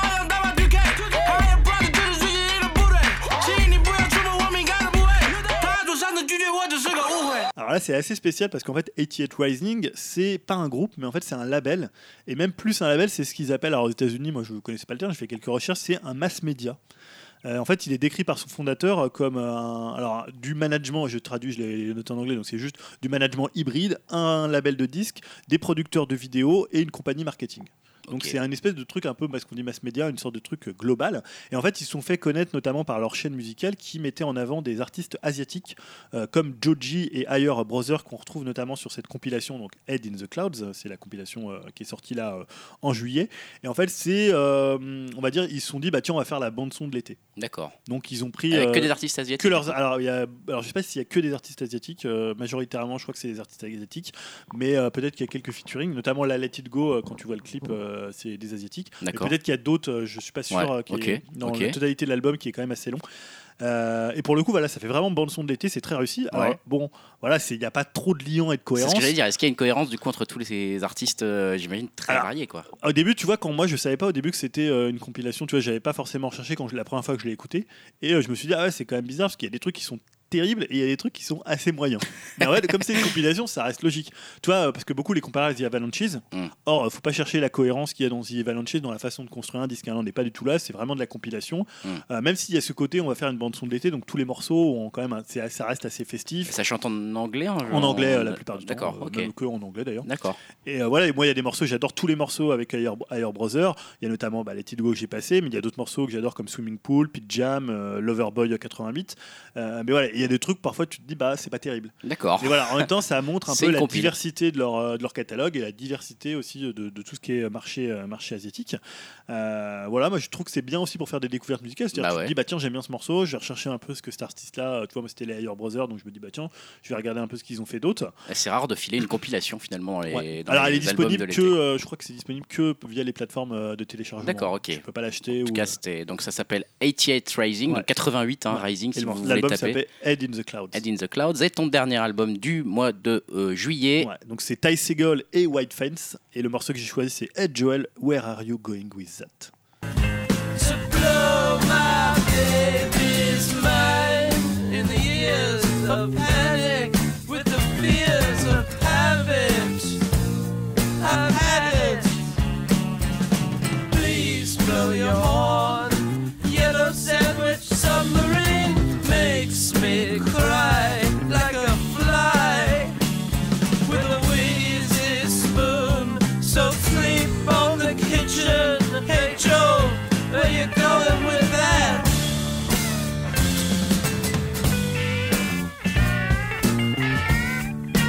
donc Ty Segall, forcément, Ah, hein, on en a euh, déjà en parlé, avait parlé. hein. Il avait sorti, à mon avis, ce qui est un des meilleurs albums de cette année. Euh, c'est Freedom Goblin en début d'année. Et en fait, là, c'est son projet avec, euh, avec White Fence, qui est en fait Tim Presley. Et donc il réitère encore un donc, succès. Voilà, et alors il sort un nouvel album parce qu'il avait déjà sorti un premier album euh, avec euh, White Fence. Et euh, là, on- on- il poursuit un peu l'ouverture musicale qu'il a fait sur Freedom Goblin et aussi sur à l'époque de, de Manipulator. Alors c'est assez surprenant parce que l'album dure que 30 minutes. D'accord. Et la première écoute, tu te dis les morceaux ils passent un peu à la vitesse de la lumière parce qu'ils font tout entre 1 minute 30 et 2 minutes 30. D'accord. Et euh, voilà, donc c'est un- faut un peu l'apprivoiser parce que c'est des morceaux qui sont très très courts, qui sont un peu fragmentés. Voire c'est des interludes. À un moment, tu as un truc qui s'appelle rock flute où il y a juste un petit son de flûte qui essaie de faire sonner un peu rock. Euh, et il y a une ambiance totalement rock psychédélique. euh, c'est un peu ma marotte dans ce moment, le, le rock psychédélique, notamment de la- de l'année 67-68. Et ça ressemble beaucoup à du Sid Barrett en solo, notamment le morceau que j'ai passé, Ed Joel, Where Are We Going With That. Euh, pour ceux qui connaissent un peu, notamment Madcap Loss de, de Sid Barrett, ou qui est très très barré, mais en même temps très très pop. Euh, voilà, moi c'est un disque que j'apprécie de plus en plus. C'est un peu mon disque du moment. Au début, j'étais là, je disais ouais, il est un peu bizarre, c'est pas terrible pour du Ty Segall. Et en fait, plus tu l'écoutes, euh, plus tu te dis bah finalement c'est quand même un side project. Et ils sont vraiment lâchés. Euh, ils ont vraiment travaillé le côté un peu fragmenté, un peu. et si tu l'écoutes du début à la fin, il est vraiment hyper cohérent. Après, si tu prends un petit morceau comme ça, des fois, il y a, si tu le mets par exemple en shuffle, Ouais. ça va pas trop fonctionner parce que des fois, tu as un petit morceau qui dure 15 secondes, Ouais. un truc qui dure 1 minute 30, mais il y a des putains de riffs, il y a des trucs presque, il y a des trucs presque grunge dedans, il y a des trucs complètement fuzz avec euh, toujours voilà le- leur guitare, il y a des trucs pop, il y a des trucs complètement psychédéliques. Voilà, je trouve qu'il est toujours euh, très très fort. Alors, c'est un peu compliqué les gens qui sortent beaucoup de projets Ouais, c'est d'albums. C'est un peu Faut à l'époque quand aussi, on hein. parlait de King Gizzard et Lizard Wizard où ils sortaient 5 albums par an. À un moment, t'es un peu fatigué. Au bout du deuxième, troisième, tu te dis bon, C'est ah, difficile de suivre, arrêter, c'est de ça. suivre. T'en as un peu marre, tu vois, t'as envie de passer à autre chose. Mais là, en fait, comme c'est quand même assez différent de Freedom Goblin, ça passe assez bien, ça dure 30 minutes. Donc euh, ça le fait vraiment bien. je. Donc voilà la dernière recommandation pour le mois d'août, c'est donc euh, pour le mois de juillet pardon, Ty Seagal et White Fence avec l'album qui s'appelle Joy. Merci beaucoup Julien pour ces recommandations Spotify que vous pouvez retrouver sur euh, upcast.fr alors que la moitié de mon salon est en train de s'envoler. On a ouvert la fête, il y Je a un sais pas, il je y a des espèces de vent décorner les, les bœufs hein, pour euh, utiliser des bonnes petites expressions bien françaises, bien de chez nous. Ça va nous permettre de, d'aller tranquillement ces recommandations musicales. Comme je l'ai dit, hein, vous, je, je l'ai dit, vous les retrouvez sur upcast.fr si vous voulez les écouter, etc. Les mettre dans vos favoris, euh, sur vos playlists Spotify, ça sera très facile à faire comme ça. Et je pense de temps en temps surveiller la playlist Upcast sur, euh, sur Spotify. Je vous rappelle qu'il existe une playlist que Julien la met à jour, continue de la mettre à jour Ouais, ouais. très régulièrement avec des excellents morceaux si vous voulez avoir l'air cool en soirée. Vous savez ce qu'il vous à reste à, de, faire. de hein. En tout cas, vous pourrez dire est-ce que tu connais cet artiste australien de 22 ans qui s'est suicidé que, Ah, dont je te passe une Il y cassette a audio aussi du PNL et du il y a aussi du PNL, on en reparlera. Avant de parler de PNL, euh, parlons un peu de jeux vidéo quand même, parce qu'on n'en a pas beaucoup parlé. Je ne sais pas si Elohim est toujours avec nous, ça fait longtemps qu'on l'a pas entendu, qu'on l'a pas sollicité. Euh, et comme on a eu beaucoup de problèmes de son, je me méfie un petit peu. Elohim, t'es là? Je suis là. je Il est suis là, j'ai il est là, euh, super. Ouf, ouais, les qu'on s'est dit, bon, ouf, euh, tant mieux. Euh, parlons un peu tous ensemble de jeux vidéo. Oui, alors j'avais pas tel- tellement trouvé de sujet. Non, y a Donc pas je me suis dit, je vais prendre un truc bateau hein, finalement. Eh ben, euh, c'est bien, parfois ça marche. Je me suis dit, bah en Le vacances. top de fin d'année. euh, Ouais, c'est Voilà. ça, c'est les marronniers, il faut bien. Alors en fait, on avait parlé euh, finalement des jeux vidéo euh, auxquels on jouait pendant les vacances, hein, ce qui Ouais. était un peu d'actualité. Et là, je me suis dit, bah, on va regarder un peu ce qui nous attend après les vacances. Il va pas se faire chier longtemps celui-là. Oh putain. Parce que l'actualité, elle est quand même un peu morne, à part sur les, les sorties de jeux. On attend Shenmue, hein, mais- notamment. Euh, Mais voilà, parce que finalement, alors, euh, qu'est-ce qu'on attend? En 2018 Alors c'est vrai qu'on avait parlé un peu à l'E3, mais là, on, maintenant, on a vraiment un. Ah, ça y est, la rentrée approche. Là, on est le mois de septembre et pour dans quelques semaines. Alors en fait, j'ai à la fois dressé un peu la liste de tous les jeux qui sortent jusqu'à la fin de l'année, et en même temps, je fais des petites questions. Ouais. Puisque je me suis dit, bah. Il y a quoi? Il y a un jeu peut-être qui va écraser tous les autres jeux, c'est Red Dead Redemption. C'est celui 2. dont on a regardé tout à l'heure. Le Voilà. la, la vidéo de gameplay qui est parue il y a quelques jours Ouais, sur les, internets. Dizaine de, une dizaine de jours, je Ouais, crois. qui a, qui a tout cassé parce que bah il y a des mécaniques de gameplay qui ont l'air absolument d'une fluidité Alors, je sais complètement pas folle. si les mécaniques de gameplay ont l'air folles, mais c'est simplement que dans le bah, Ouais, enfin, tout la- ce qu'on voit, la beauté, ouais, voilà, la- les, les chevaux notamment. Voilà, c'est euh, à la très fois le- impressionnant. Je sais pas, tu l'as vu Elohim cette vidéo de gameplay de Red Dead 2 Ouais, alors moi j'ai jamais trop, trop été euh, à fond dans Red Dead euh, parce que je pense que le setting western m'intéresse pas à la base, ça me repousse un peu. Ah ouais, mais alors du ça. coup, je suis pas, je l'attends pas du tout en fait. Euh, mais s'il sort sur PC, j'y jouerai quoi. Mais sinon, bon, ça me dérange pas en fait. Écoute, pour quelqu'un qui déteste le setting western, euh, moi j'ai vraiment euh, refusé d'acheter le premier pendant longtemps et une fois que je l'ai acheté, j'ai compris ma douleur parce que en ouais fait C'était euh, cool. un des meilleurs jeux vidéo que j'ai jamais fait et je, je peux te dire maintenant que là je vois le 2 qui sort, je me dis ah est-ce que j'achète une PlayStation En gros, tu vois ça en est là. Donc Ah, parce qu'il faut dire qu'il sort sur d'accord, PS4 et One et euh, plus tard peut-être sur PC. Ouais, on n'est pas encore sûr que ça sorte sur PC, ça va nous refaire le coup à la GTA. Ouais, je pense qu'ils vont le faire. Bah, bien sûr. Bien sûr. Ouais, ça, ça s'est énormément vendu sur PC. hein, Et, GTA 5. et effectivement, le Alors, risque, ce qui était que pas mal avec ce trailer, c'est qu'on a enfin vu du gameplay parce qu'avant on voyait les trailers Ouais, story. c'était des trailers story. donc tu te disais bon ok c'est cool mais bon euh, là on a vraiment vu alors ils ont repris un peu la méthode qu'ils avaient utilisée euh, dans le monde de Red Dead. Redemption avec la voix la VF Ah mais ça fonctionne. Hein. ça fonctionne donc là ils te disent bah tu pourras avoir ce cheval tu En pourras cas, faire des jeux euh, voilà là, tu y a- pourras faire de la pêche Il y a tous les arguments pour que effectivement ce jeu écrase tous les autres à la, à la rentrée parce que tu m'as dit, moi je savais Ouais. pas, hein, je suis pas très ouais. bien tout ça, le mais 26 octobre je c'est le crois. 26 octobre pour ceux qui sont un peu comme moi qui suivent l'actualité jeux vidéo de loin ou via notre podcast, merci. Euh, c'est euh, donc fin octobre qu'on aura ça et c'est vrai qu'en attendant, bah, il y a des gens qui vont faire des économies pour se l'acheter, il y a des gens qui vont acheter des consoles que à partir de ce moment-là. Ah, il sort fin octobre. Ah, ah, Quel jeu il va être en concurrence Je sais pas. Est-ce qu'il va faire du tort à des jeux comme Battlefield 5, à Assassin's Creed Odyssey Est-ce qu'il va faire du tort plutôt aux jeux de novembre avec Fallout 76, Hitman 2 Je pense plutôt à ça d'ailleurs. Je pense Ouais. plutôt c'est peut-être ces jeux-là qui vont souffrir. Bon, je pense que Pokémon ils sont assez hein, dans une autre euh, dans une autre galaxie. Pokémon, donc, euh, ça va bien se vendre de toute façon. Il y a des grosses rumeurs, je sais pas si tu as vu, de, de portage des Pokémon sur la Switch qui sont en train de circuler. Ah bon, d'autres épisodes, hein, des anciens épisodes d'accord. notamment. Donc euh, après, ça, ça reste que des rumeurs, mais certaines rumeurs de Nintendo Ouais. se sont confirmées aujourd'hui même. Moi, J'ai vu qu'une rumeur de Super Mario Bros Wii U. là. Ah ouais? Et t'as vu, bah dessus, bah, celle que tu m'as, dont on a parlé tout à l'heure, qui, a été confirmée, qui est la, Ah oui, pour Diablo 3. voilà pour Diablo 3, qui Ouais. va être donc un des jeux euh, sur la Switch à surveiller. Mais c'est vrai que Red Dead, c'est un- alors pas autant que GTA, parce que c'est vrai qu'on on a toujours l'impression que Red Dead c'est énorme, mais c'est beaucoup de ventes. Mais Ah par rapport ouais. à GTA Non, 5 qui est c'est 100 une millions de ventes, là on est, voilà, c'est c'est une goutte d'eau. Mais peut-être que le 2, euh, bah, il va complètement, euh, tu vois, le, le 1, enfin c'était le deuxième, c'était la suite de Red Dead Revolver, mais euh, là peut-être que ça va complètement installer la licence. ça serait honnêtement, c'est tout ce qu'on peut lui souhaiter. Ils ont l'air, en tout cas, c'est, je, je trouve que la façon dont ils le marketent reste bah, de l'ambition d'un GTA. Quoi. C'est, ça reste, t'as l'impression qu'ils ont fait un, truc, un jeu monstrueux. Quoi. Puis ils arrivent au bon moment de la génération où Ouais. tu as pas mal de consoles sur le marché. Ouais. Peut-être qu'après, il y aura une nouvelle console, ils pourront le ressortir encore une fois Exactement, pour prolonger le mode online. Ils vont mettre une version euh, en, en FPS pour le, pour le PC comme pour GTA. Je ne sais pas ce qu'ils vont nous faire. En tout cas, c'est vrai que celui-ci va, va peut-être faire de moi, l'ombre. ça m'a bien hypé. hein. comme tu disais, au jeu d'octobre, avant ça, il y a septembre. J'ai vu que tu avais noté euh, notamment certains jeux, toi, de ton côté. Ouais, alors j'ai d'autres questions avant. ah, vas-y, vas-y, je t'en prie. ouais. Je me suis demandé parce que finalement, c'est on, avait laissé Nintendo avec un Nintendo Direct euh, bah, un peu pété quand même. On était un peu, un peu déçus à l'E3. C'était le, le Smash Bros. Non, alors celui-là, ouais, j'ai appelé ça Nintendo Smash Bros Direct. Direct. Voilà. Et sauf que là, ils ont refait un Nintendo Direct Smash Bros. Et pour le coup, qui m'a complètement hypé Eh ouais. sur le jeu. Beaucoup plus cool. Euh, beaucoup plus cool parce que finalement, tu savais ce que tu allais voir. C'était du Smash Bros. Donc t'attendais pas. Tu te dis, bah oui, ils vont faire 25 minutes euh, sur le jeu et c'était ce que t'attendais. Et là, donc, ils ont montré euh, des nouveaux personnages, notamment Belmont de Castlevania.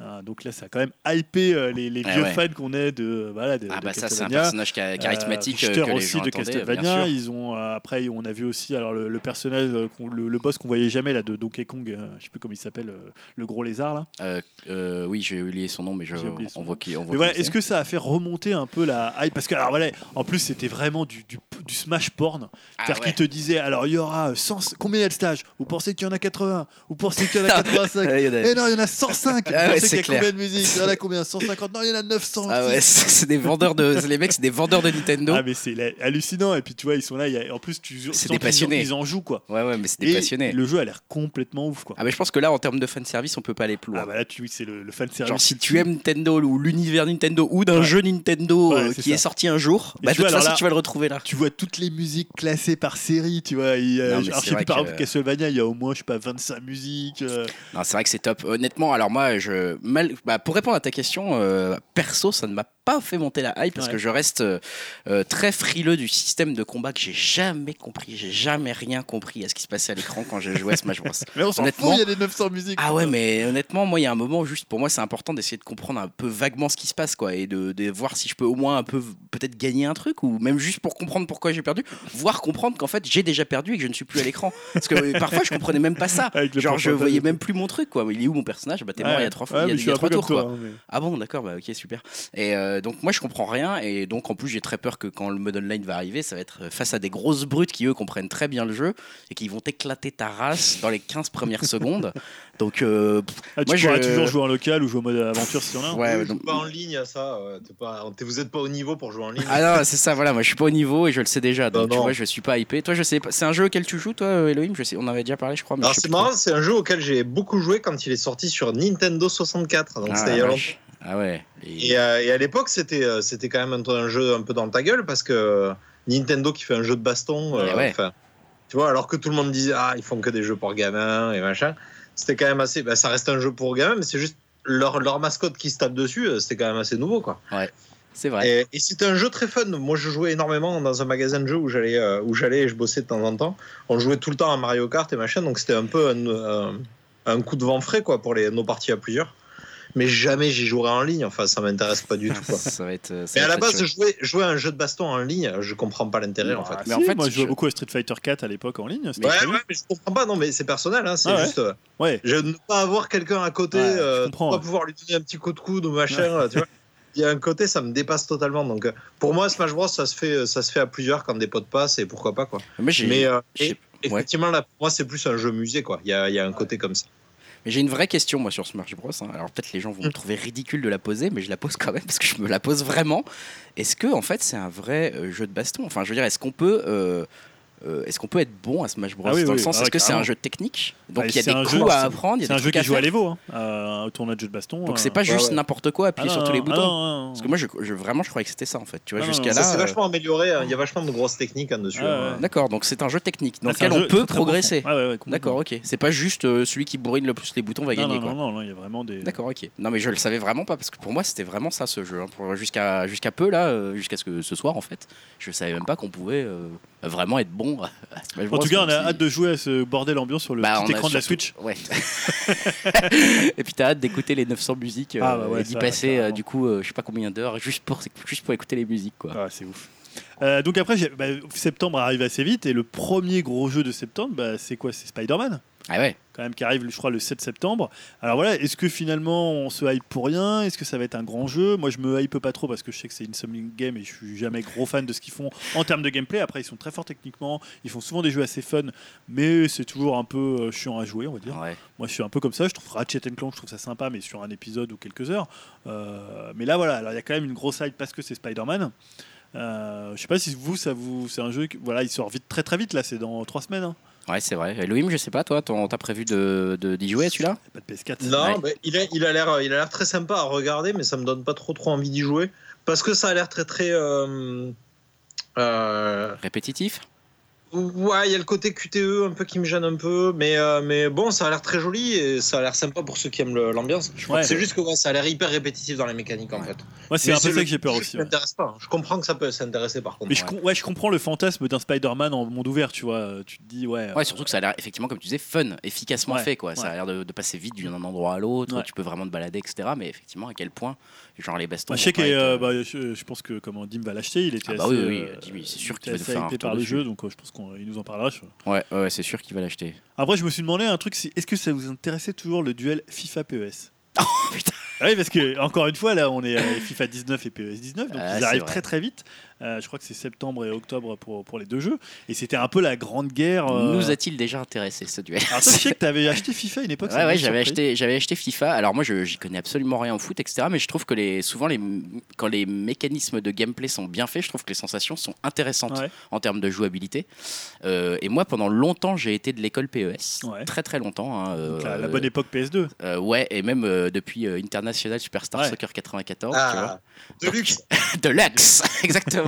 Donc euh, j'avais commencé avec ça et après j'ai été vraiment euh, école PES euh, pendant très Ouais. très longtemps. Bah, à Ouais, l'époque où d'ailleurs il était, il, était connu que c'était le moment où c'était quand même relativement ennemi que PES était mieux que FIFA Oui, en termes de à l'époque jouabilité. PS2. Voilà, Bah, exactement. PES, c'était la- c'était un peu la folie. c'était complètement ouf en termes de jouabilité, c'était parfait. Enfin, Ouais, c'était puis je veux dire, loin devant même FIFA. des gens qui jouaient pas aux jeux vidéo jouaient à PES. Bah voilà, c'est ça. C'était. Moi, je faisais des tournées avec des gens qui achetaient des consoles que pour PES, ils jouaient qu'à PES.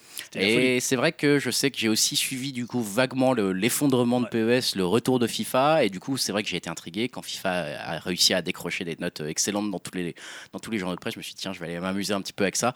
Ça a été le cas, mais je crois que j'aurais peut-être dû acheter plutôt une sorte de, de FIFA, euh, tu sais indoors ou je sais pas quoi là où t'es dans les, les Ah, dans des genre à box. Five Un ou, truc, euh, ouais, un truc plus, plus simple, Ouais, plus, un- plus fun en fait, plus fun. Euh, là, ça ça. Striker, c'est ça que tu voulais. c'est ça. Non mais là, c'est vrai que ça devient trop, trop, trop, Super Sidekick. trop sérieux, quoi, trop, trop foot presque maintenant. Ouais. Et c'est bien, hein, c'est un- une grosse qualité. Et voilà, parce que, alors du coup, si je comprends bien ta question, ça veut dire qu'il y a à nouveau un débat. Il y a à nouveau. Alors, un- depuis, on va dire peut-être deux ans, il y a un retour où on commence à entendre des gens qui disent que PES est mieux. Euh, après, c'est pas la, ça, ça, ça se ressent pas dans les ventes. Et aujourd'hui, en termes, le football, c'est complètement FIFA. C'est-à-dire que le, on va dire, je veux dire, le monde du football, la Ligue 1, même le football international, il est complètement euh, FIFA. Alors que peut-être à l'époque il était PES, mais on sent quand même quelque chose qui revient vers PES euh, d'année en année. C'est vrai qu'ils ont vraiment connu une traversée du désert. Et il faut dire que voilà, c'est toujours le principe quand tu as un jeu qui domine comme FIFA a dominé euh, sur les, les nouvelles générations, euh, depuis on va dire la PS3 et PS4. Et maintenant finalement les gens, bah, ils, ont non, ils trouvent que FIFA évolue moins. Tu vois, c'est un peu comme à l'époque où PES évoluait moins de- d'épisode en épisode, qui Bah était ouais. excellent. Alors qu'à un moment donné, il faut peut-être refaire un moteur complet, mais après ça prend du temps. Ouais, c'est sûr que là. mais moi, c'est vrai que j'ai toujours eu du mal à me mettre à FIFA. Euh, tu vois, je jouais beaucoup à PES, hein, j'ai fait tous les PES sur PS2, et à partir de PES 2008, qui était vraiment mauvais, j'ai complètement lâché PES et j'ai arrêté de jouer à des jeux de foot, alors que je suis un grand, grand fan de foot, Euh, et je joue plus du tout à des jeux de foot. Mhm. Mais moi, je reste de l'école de PES, c'est-à-dire le- l'espèce de feeling PES, l'espèce Mhm. de feeling du gameplay japonais, et j'ai toujours eu du mal avec FIFA, qui avait un truc où je trouvais que les tirs, c'était, je sais pas, ça partait trop bien, c'était un peu bizarre. Voilà, c'était le feeling euh, vraiment de la, de, la, de la physique de balle qui m'a jamais plu dans FIFA. Alors que FIFA avait tout ce qu'il fallait pour que quand t'aimes le foot, c'est-à-dire tous les, tout l'enrobage, tout ça. Voilà, mais je sais pas si encore, euh, finalement, les, là, ça va être encore l'année, parce qu'à chaque fois, tu sais, c'est le retour de PS, le retour du roi, il reprend la couronne, et finalement, les deux jeux ont un peu chacun leur, euh, leur fan, même si FIFA, il y en a beaucoup plus maintenant. Ouais, maintenant quand même, euh, les- j'ai l'impression qu'au niveau des ventes, en tout cas, euh, PES fait pas beaucoup euh, de ventes depuis quelques années, mais peut-être avec un peu de chance cette année, on va voir en tout cas. Alors, en regardant les sorties de fin d'année, je me suis dit aussi, bah, est-ce qu'il n'y a pas des jeux, on se dit, c'est euh, stop ou encore, c'est un peu finalement, tu vois, j'ai noté Forza 4, Assassin's Creed Odyssey, Call of Duty Black Ops 4, Battlefield 5, tu vois, des jeux un peu qui sont des Ouais, séries les- qui viennent tous les ans ou tous les deux ans. Là, t'en as des numéros 4, 5, ça commence à faire loin quoi. Ouais, encore euh, Call of Duty, parce qu'ils font des séries Ouais. différentes Ouais, à l'intérieur. sinon, on qui, en était à euh, 18 là. hein. Voilà.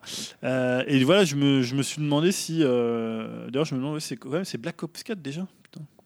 C'est possible. Hein je je Ah, t'avoue que ouais, là, je peux pas t'aider. C'est ça, ouais, je crois que c'est. ouais. Putain, ils en sont Et, euh, quatrième. Bah, je sais qu'il y en a eu deux, mais trois, Ouais. le 3, je le vois pas. Alors, je sais pas, est-ce que c'est encore des jeux qui vous intéressent euh, Tu vois, Assassin's Creed, on s'est dit, ils vont un peu se calmer et finalement, ils te balancent euh, Odyssey là en Grèce avec Odyssey Spartan direct. Euh, tu vois, est-ce que finalement. Bon, Battlefield, c'est un peu différent parce que Battlefield, on en a beaucoup moins qui sortent. euh, bah, ils en- sont en 5, mais euh, celui d'avant, c'était quand même il y a pas mal de temps, je crois.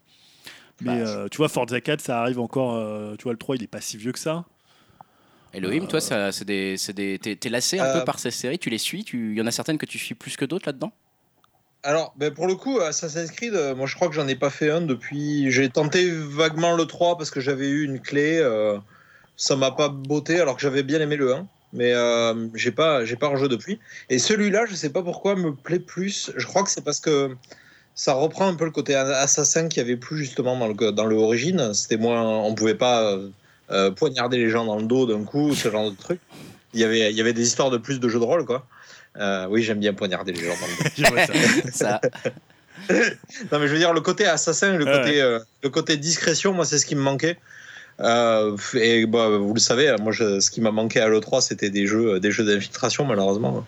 Donc, si celui-là euh, reprend un peu ce côté-là, pourquoi pas? Je vais regarder, je vais y jeter un œil. Euh, après, euh, les autres jeux, franchement, bah, Call of Duty, moi, ça m'a jamais plu. Ouais. Et en plus, celui-là, il est uniquement online, alors ça me plaît encore moins, quoi. Ah oui, c'est vrai qu'il n'y a, pas- Euh, a de campagne solo. Ah ouais, ça m'intéresse pas du tout. Le Battlefield, j'avoue que là, ils ont passé une bande-annonce Ouais. euh, euh, aujourd'hui, là. Ouais. Et euh, pff, ça a l'air de dépoter de folie, mais c'est pareil, c'est essentiellement du, du online. Alors, Ouais.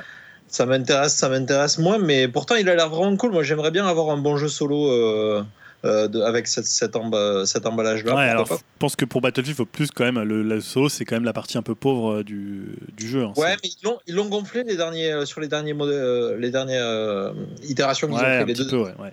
Mais bon, je vais pas l'acheter pour ça, on est d'accord. hein, voilà. Euh, Forza, moi, je me suis ennuyé sur le 3 vraiment. Ah ouais quoi.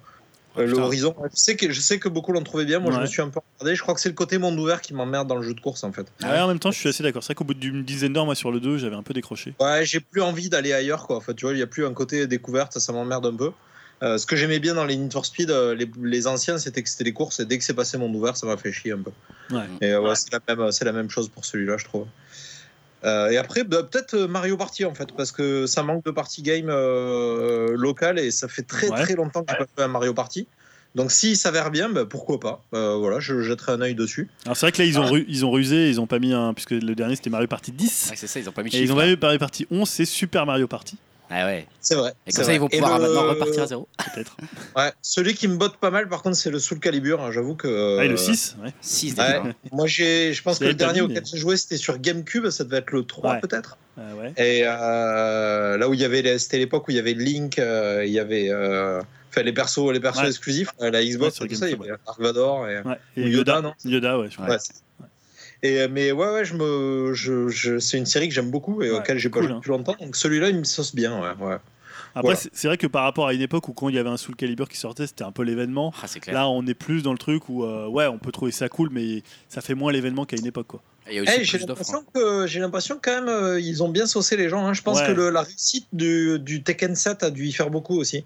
Euh, et le, le fait que Street Fighter 5 intéresse moins de gens, euh, je pense que ça joue aussi. Il y a- il y, a un manque dans les jeux 3D de baston peut-être. Mais tu vois, ce que je veux dire, c'est qu'à une époque, quand tu, par exemple, me rappelle sur Dreamcast, quand Soul Calibur est sorti, c'était Ah, un, jeu qui faisait vendre des consoles, un peu comme Virtua Fighter c'était la faisait vendre des consoles. euh, Mais c'était aussi une claque graphique à l'époque Voilà. qu'on a moins maintenant. Ah oui, c'est ça, ouais. Je veux dire, le, le premier, enfin, euh, pas le premier, mais euh, Soul Calibur quand il est sorti. Mm.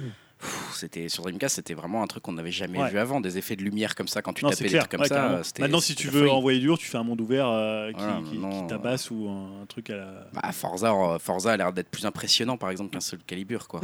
Et j'avais je pense que ce, ouais, qui a, ce qui a tué ça, c'est le. Il y a un peu le jeu en ligne qui a tué ça. quoi. Ouais, Parce que c'est plus fun de. Les gens, ils ont pas envie de faire du hyper compétitif à Soul Calibur. Bah, ils non. ont envie de jouer entre potes devant leur télé. Tu sais que tu Et je pense que les gens, ils jouent plus trop entre potes devant leur télé à cause du jeu en ligne sur les autres jeux, je crois.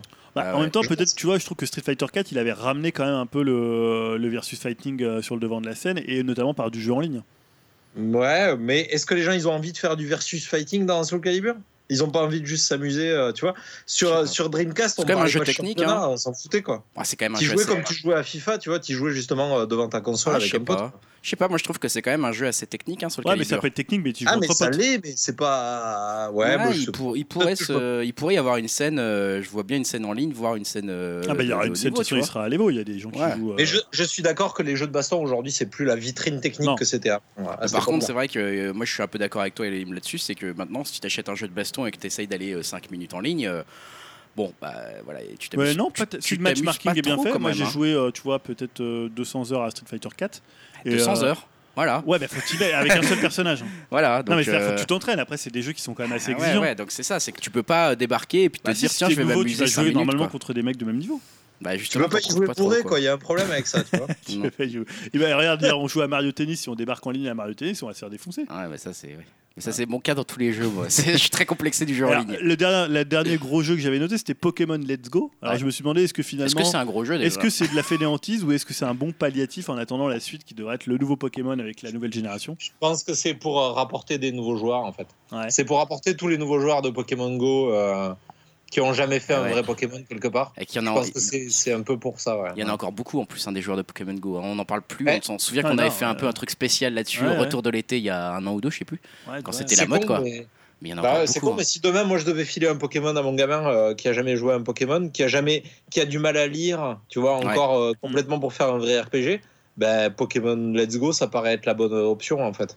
Euh, pour moi, qui n'ai pas fait un Pokémon depuis longtemps, moins quoi. Tu vois, j'ai pas envie, de, j'ai pas envie de ça quoi. Bah, c'est vrai que si tu as envie de faire un entre guillemets un vrai, c'est pas un vrai Pokémon quoi. C'est pas un vrai Pokémon. Alors, c'est c'est- pas... alors déjà, ils ont mis un peu tous les trucs de leur côté. Ils ont repris euh, les enfin, une sorte de système de Go. Ils ont repris la première, enfin la génération la plus connue avec euh, Pikachu Ouais. et Voli. Ouais. Euh. C'est une sorte de remake. euh, voilà, ils sont un peu Ouais, repartis ouais, non, en- mettant pas- tous je les pense- atouts. euh. Je pense pas que ça va être euh, un échec hein, du tout, c'est pas du tout ce que je dis. Mais j'ai l'impression que si t'attends un vrai Pokémon, c'est pas celui-là que tu vas Non. vouloir Non. vraiment jouer. Moi, ce qui m'y attire pas, ce qui m'y attire pas déjà, alors je sais pas comment ils vont changer la mécanique, mais c'est le fait que tu puisses pas chasser les Pokémon, enfin les combattre quoi. Ah oui. Ça, c'est Ouais, oui. Alors tu peux combattre des chasseurs, je crois, mais tu as le système de Pokémon Go ça. pour capturer les Pokémon. Ouais. Alors moi, le seul truc, c'est ce côté-là qui m'emmerde un peu parce que j'aimais bien ce côté collectionniste un peu d'aller chasser Bah, l'intérêt des d'aller jouer hein. à pierre feuille ciseaux avec Ouais. les Pokémon que tu chassais. Maintenant, bon, bah, peut-être ce sera très bien, hein, mais je pense que je le prendrai pour le petit pour voir un Ah, peu. euh, ouais. si- Moi, je- Ouais. Moi, je sais que je vais l'avoir parce Ah que ouais, ma fille adore Pokémon et donc elle veut Pokémon Let's Go Evoli. Et moi, ce qui m'intéresse, c'est de pouvoir jouer à deux, puisque tu vas pouvoir jouer à deux directement avec ton, Ah. ton Joy-Con. Donc voilà, moi je sais que je vais lui Ah. acheter aussi la petite Pokéball, le machin, mais moi je prendrai le Joy-Con et tu vois, je pense que à deux, alors que moi je suis pas du tout Pokémon, euh, je connais rien, enfin c'est vraiment le truc, euh, je la vois jouer parfois et euh, je me dis putain, elle a déjà 100 heures sur Pokémon.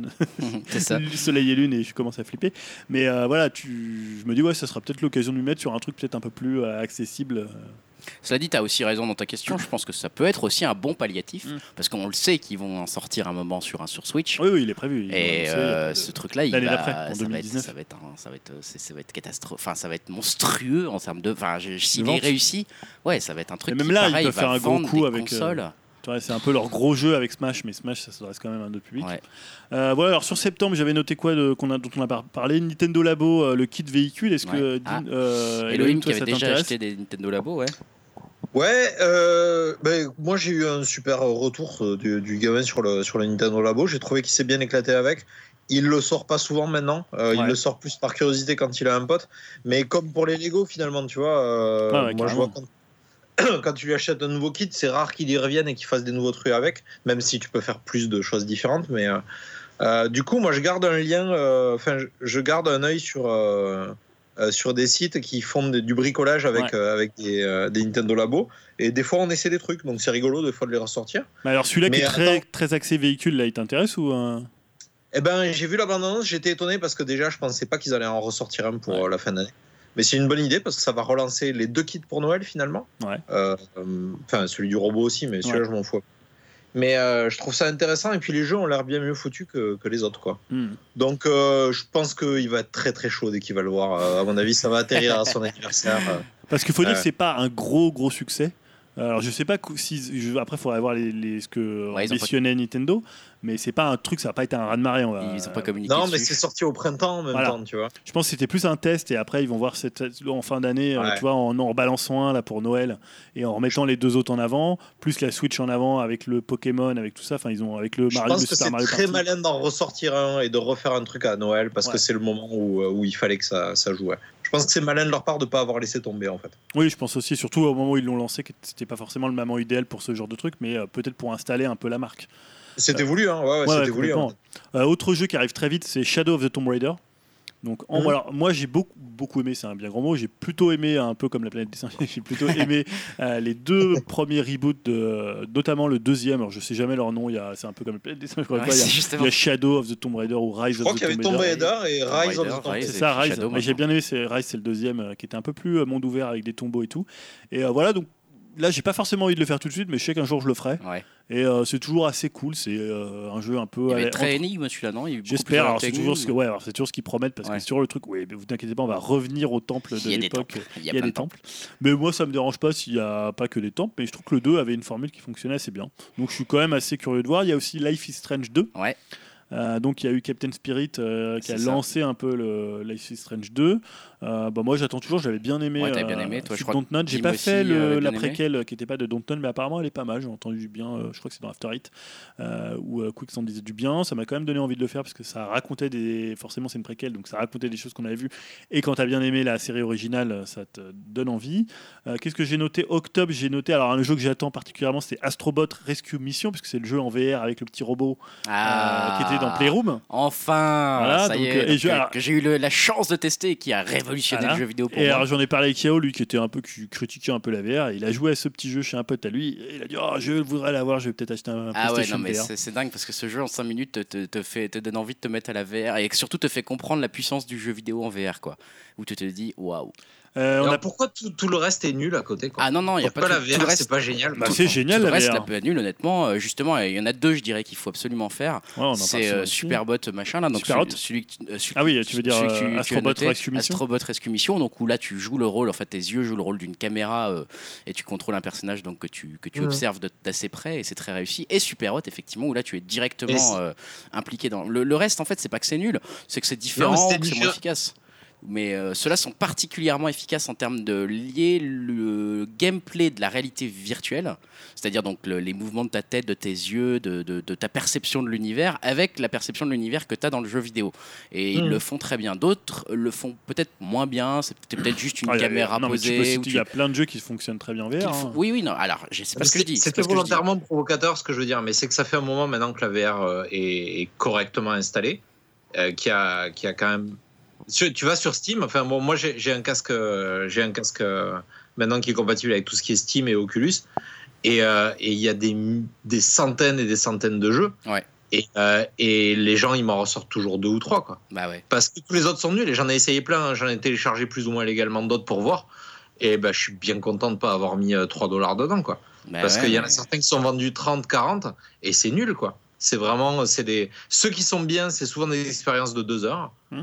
Et, euh, et c'est vraiment toujours les mêmes. Alors, je suis un peu étonné qu'après tout ce temps, il n'y ait pas plus d'expériences comme Astrobot, justement, ou des trucs qui sortent un peu du lot, ou qui, C'est vrai qui que- prennent vraiment avantage de, de, de, de trucs, quoi. Bah là, si Mais on, bon, par- c'est un autre débat, hein, mais. euh, si on parle que du PSVR, tu vas avoir bah, Beat Saber qui va arriver, qui est déjà sorti euh, sur Oculus avec les deux sabres. Ouais. Il y a Tetris Effect apparemment qui est très très bien, euh, même si on, on se dit putain, Tetris en VR c'est chelou.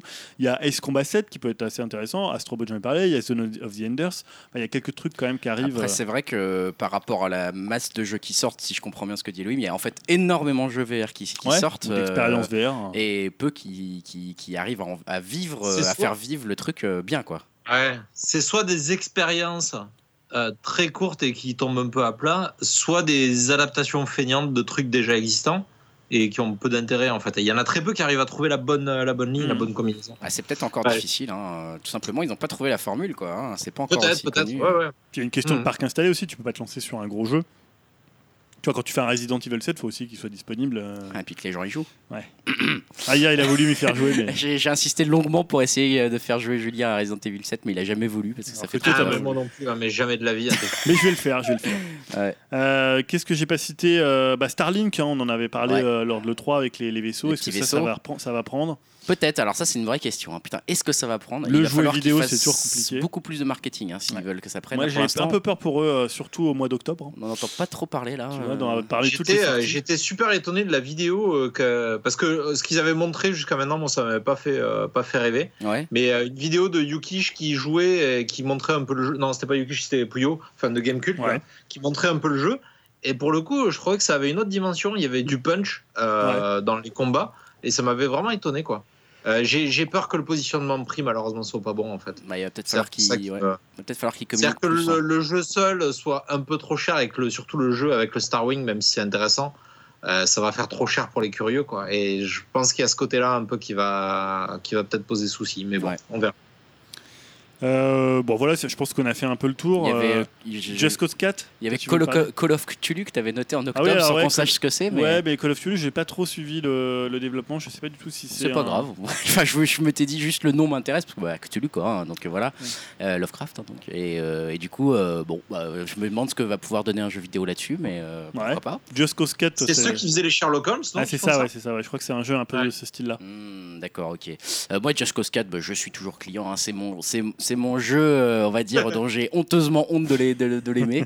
mais euh, j'ai, bah, j'ai beau avoir honteusement honte, euh, je, l'aime quand Tu même. je l'achèterai certainement quand même, juste pour pouvoir faire exploser plus de trucs. Et ça me fait toujours rire, quoi. Et moi, je me suis.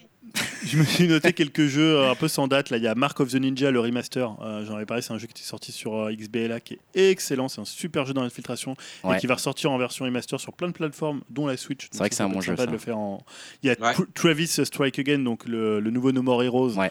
qui est une sorte de Très spin-off. curieux. Très curieux de voir ce que va faire euh, Sudagoichi. Euh, moi, il y a un truc que j'attends beaucoup, c'est Catherine, euh, les versions full body, parce que j'avais adoré Catherine, qui était un Mm. jeu sorti à l'époque sur PS3 et 360.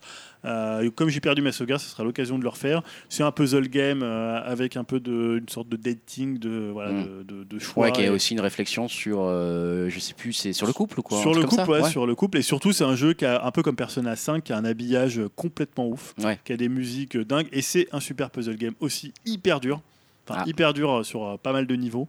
Euh, voilà, c'est un super jeu. J'attends aussi de voir ce que va donner Mario Kart Tour, euh, donc le, le projet euh, mobile. Parce D'accord. qu'on sait que le Nintendo et le mobile, c'est pas non Ah, c'est vrai que j'avais euh, oublié qu'il faisait ça. Voilà, donc Mario Kart, c'est quand même une grosse licence. Comment ils vont le vendre Ça va être intéressant de voir le modèle, hein, puisque le modèle finalement de Mario Run n'a pas trop fonctionné, le truc de vendre 10 Il euros. faudra acheter tes carapaces. euh, Ah. Bah, un euro la carapace rouge. Allez. Peut-être. euh, le mec qui a de la thune, il va avoir toutes les carapaces bleues et il va faire chier tout le monde. Donc ça, ça va peut-être être ça. Mais ça va être intéressant de voir que, parce que finalement, ils ont mieux marché avec des jeux comme Fire Emblem euh, Ouais. Heroes, je crois que c'est comme ça qu'il s'appelle. Euh, voilà, qui étaient finalement des jeux tu disais ça a bien moins marché qu'un runner Mario. Et en fait, ça génère peut-être plus d'argent parce que euh, les mécaniques sont des mécaniques qui marchent sur mobile. Ouais. Il y a ça. euh, et puis je me suis noté Windjammer sur Switch parce que Windjammer, c'est quand même la vie. et c'est un- Toi, tu adores. J'adore Windjammer et il sort sur Switch. C'est un peu la version C'est pas idéale. mal. C'est Euh, vrai. il était déjà sorti sur PS4 et sur Vita. Aussi, à la rentrée, on aura théoriquement euh, l'arrivée enfin du, du, du- de la Switch online, enfin vraiment du, Ah, de du leur- online de Nintendo, du ouais. online de Nintendo. Donc ça, c'est moi, ça reste le grand mystère, hein, le truc qui sort deux ans Bah, après moi, la je pense que être la même chose, mais payant. Donc pour c'est l'instant, euh, parce qu'ils ont, moi, enfin, on est, on est quand même sur un truc où ils ont racheté une autre société. Non, ils sont alliés avec une autre société pour à la fois faire ce truc-là et leur jeu portable. Enfin, ça a été quand même un, un long processus de Je développement. sais pas, mais non, ont je pense toujours qu'ils sont été, juste dit, bah, euh, Sony, ils font plein de thunes grâce à leur online payant. Ouais, mais ils ont mis vachement de temps et on sait que c'était largement critiqué avant leur truc de, tu vois, de, de, fin de, de, la version online des jeux Nintendo, c'était pas très bon. Maintenant, Et ils moi, je suis, un peu, moi, je suis déçu parce que dans le sens où le online Nintendo, il m'allait tout à fait. C'est-à-dire qu'ok, il est hyper basique, mais pour jouer à Mario Kart en ligne, j'en avais rien à faire de pouvoir parler Bah avec ouais. les gens. Donc moi, j'aurais préféré continuer à payer 0 euros. Bah ouais. Pas mon Mario 3 euh, que de Tanuki, j'en ai rien à cogner. Et euh, voilà, on... non, mais c'est vrai, tu vois, je voulais pas que ça Non, passe mais à 20 ouais, ça, ça fait vraiment l'annonce de plus en plus. euh, autant, au début, ils avaient mis vachement d'annonces là-dessus en disant ça va être super, ça y est, on refait tout, on a compris, notre Nintendo, vous allez avoir un vrai truc online, machin.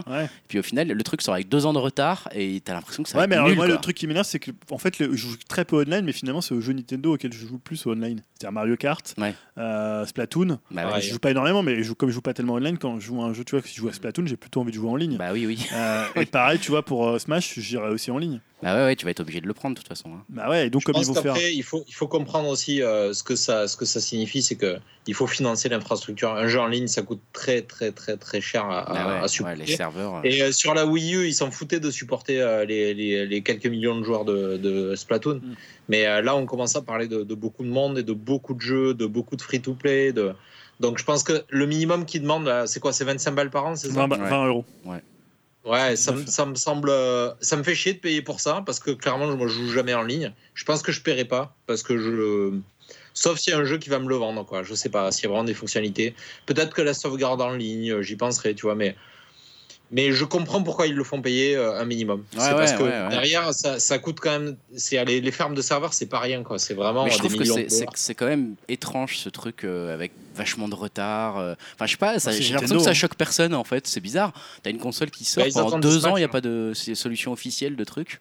C'est extrêmement Ils attendent étrange. Bah, c'est c'est Nintendo quoi. Ouais, mais ouais, tu vois, là, par exemple, moi j'ai arrêté de faire le, super, le PlayStation Plus là. Ouais. En fait, ça me manque pas quoi. Bah Alors c'est vrai que j'ai plus les jeux euh, que j'ai- tous les jeux que j'avais stockés, donc euh, voilà, si un jour j'ai envie de le faire, je me rabonnerai.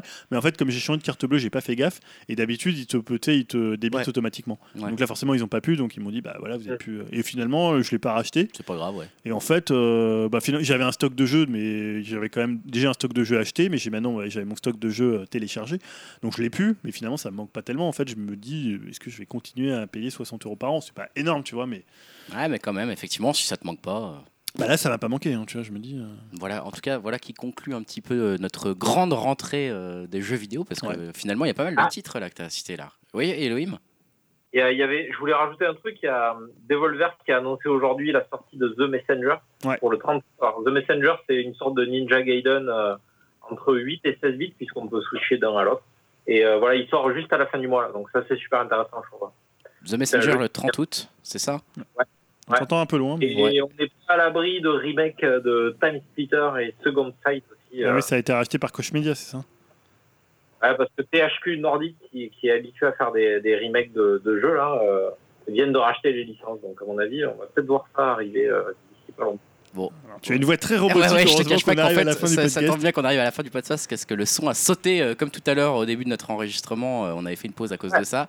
Et là, à nouveau, on t'entend très très loin. Donc, on va, de toute façon, c'est pas grave puisque c'est la fin du podcast. On va pas passer sur les 15, juste sur les 15 prochains jours au ciné pour signaler quand même en eau trouble. Ah voilà, on a vu la bande annonce tout histoire à de requin. Statham, mégalothon. Alors là, c'est énorme. Attention, le, requin, voilà. le plus grand requin de la création. euh, Je sais pas, il doit être de, l'époque des, dinosaures quoi. hein. Et puis il y a Jason Statham, donc on sait que ça va plaire à Elohim, à Dimitri et à nous. Donc là c'est bon. Euh, je pense que c'est à peu près le seul film qui nous a marqué globalement hein, dans ces. Ah, il y a ces le 15 monde est à nous. Euh, Euh, ouais mais ça c'est c'est- c'est sorti, c'est Ouais, déjà sorti là, effectivement. hein. c'est un film français qui a des, plutôt des bonnes critiques. De Romain le monde Gavras. est à toi de Romain Gavras. À nous, c'est, euh, qui est c'est déjà PNL. Sony. Mais je crois qu'il y a du PNL dedans. Il y a du PNL dedans, il y a du PNL dans la bande-annonce. euh, voilà, donc euh, on vous incite à aller regarder un petit peu les, les bandes-annonces. C'est vrai que cette fois-ci, on va pas passer trop de temps dessus avec le son là qui, qui est en train de, de partir en live et puis aussi avec tout simplement une activité globalement un peu faible Ouais, un hein, en termes de cinéma. Là, euh, il n'y a pas grand-chose non plus qui nous a, qui nous a, euh, qui nous a euh, hypé pour ces 15 prochains jours au cinéma. Euh, comme d'habitude, on va se quitter en musique. Bah oui. Même si c'est l'été, on, on- va, on va pas y couper. le, morceau de l'été. le morceau de l'été de Julien, toujours Voilà, celui qui choisit les morceaux de l'été. C'est un peu c'était c'était Dim. hein. j'ai envie de dire, bah justement, dédicace à Dimitri. Bah oui, dédicace à je me suis Dimitri. dit, il est pas là, je vais me permettre. Je vais pas lancer le, dernier PNL. Et voilà, Donc, il s'appelle 91, euh, alors, euh, euh, comment, apostrophe S, 91. 91. 91, je sais pas Je comment sais il, pas le- comment comment il il le dit ça. prononce. Que je trouve excellent, au contraire de Alamoniac, qui, euh, que je ne trouvais pas très bon. Alamoniac, on l'a écouté tout à l'heure et il est quand même pas terrible. Euh, mais par contre, je trouve que celui-là, il est super bien. Le visuel fait un peu outrun. Le son est très très bon, 13 années 80. Euh, et en plus, il y a c'est un cocktail frais euh, avec, un petit parasol. Avec le petit parasol. Avec un petit parasol, c'est quand même la meilleure phrase de l'été, je trouve. Vrai, voilà, moi je le trouve très très bon ce, ce PNL, donc j'attends l'album. Ça va être un des gros événements Ah, bah, de, ça, oui. de- du deuxième semestre. On n'a pas fait les événements euh, deuxième semestre en, en musique, mais il y aura évidemment PNL qui va peut-être débarquer. On ne sait pas du jour au lendemain. Ils vont dire il sort et, Et voilà, là, ça va être il la est folie. dispo dans les bacs. Et euh, le, je trouve que le son est très très bon sur ce morceau. Le Bon, ouais. travail sur le son. On va finir. C'est vrai que la production, elle est, elle est énorme. hein. Concrètement, là-dessus, euh, c'est clair que c'est de la, c'est de la bonne qualité de production Ouais. au moins, même Ouais, si on n'aime pas le morceau derrière ça, on vous laissera Mais avec le apprécier. petit parasol, ça te l'a vendu. Voilà, le petit parasol, moi, ça me fait acheter le morceau, je vous l'avoue, ça m'a fait beaucoup rire. Je pense que ces salauds de PNL, ils l'ont écrit juste pour faire marrer les mecs comme Ouais. moi qui détestent leur zik, mais qui trouvent leurs paroles tellement cons que ça en devient ridicule. Donc euh, voilà, là, je trouve ça très très drôle. Donc je vous laisse, on, vous, on laisse avec PNL euh, 91, hein, Voilà, on va dire ça comme ça. Merci Julien, merci Elohim pour votre participation à ce podcast de l'été. C'est peut-être pas le dernier, peut-être que On début pas. septembre on, sait en pas refera un. jusqu'à quand dure l'été. Donc, Voilà, c'est ça, parce que souvent nous on reprenait plutôt fin septembre, donc là peut-être qu'on en refera un début septembre euh, encore en mode été. on dira encore c'est l'été. On, on verra, voilà, exactement. En tout Par cas, merci couture. pour tout ça. Venez nous dire un petit coucou sur upcast.fr, retrouver toutes les références des musiques et puis bah, vous venez nous dire un petit peu ce que vous avez pensé de, de la menuiserie. hein, de- si vous voulez vous y mettre, vous Voilà, aurez si les, vous avez aussi vous des les- activités les un peu qui sortent de l'ordinaire. Voilà, venez nous partager tout ça sur Le point de croix, le. On se retrouve euh, bah, en septembre. Ouais, Allez, salut à tous. Salut. Bye.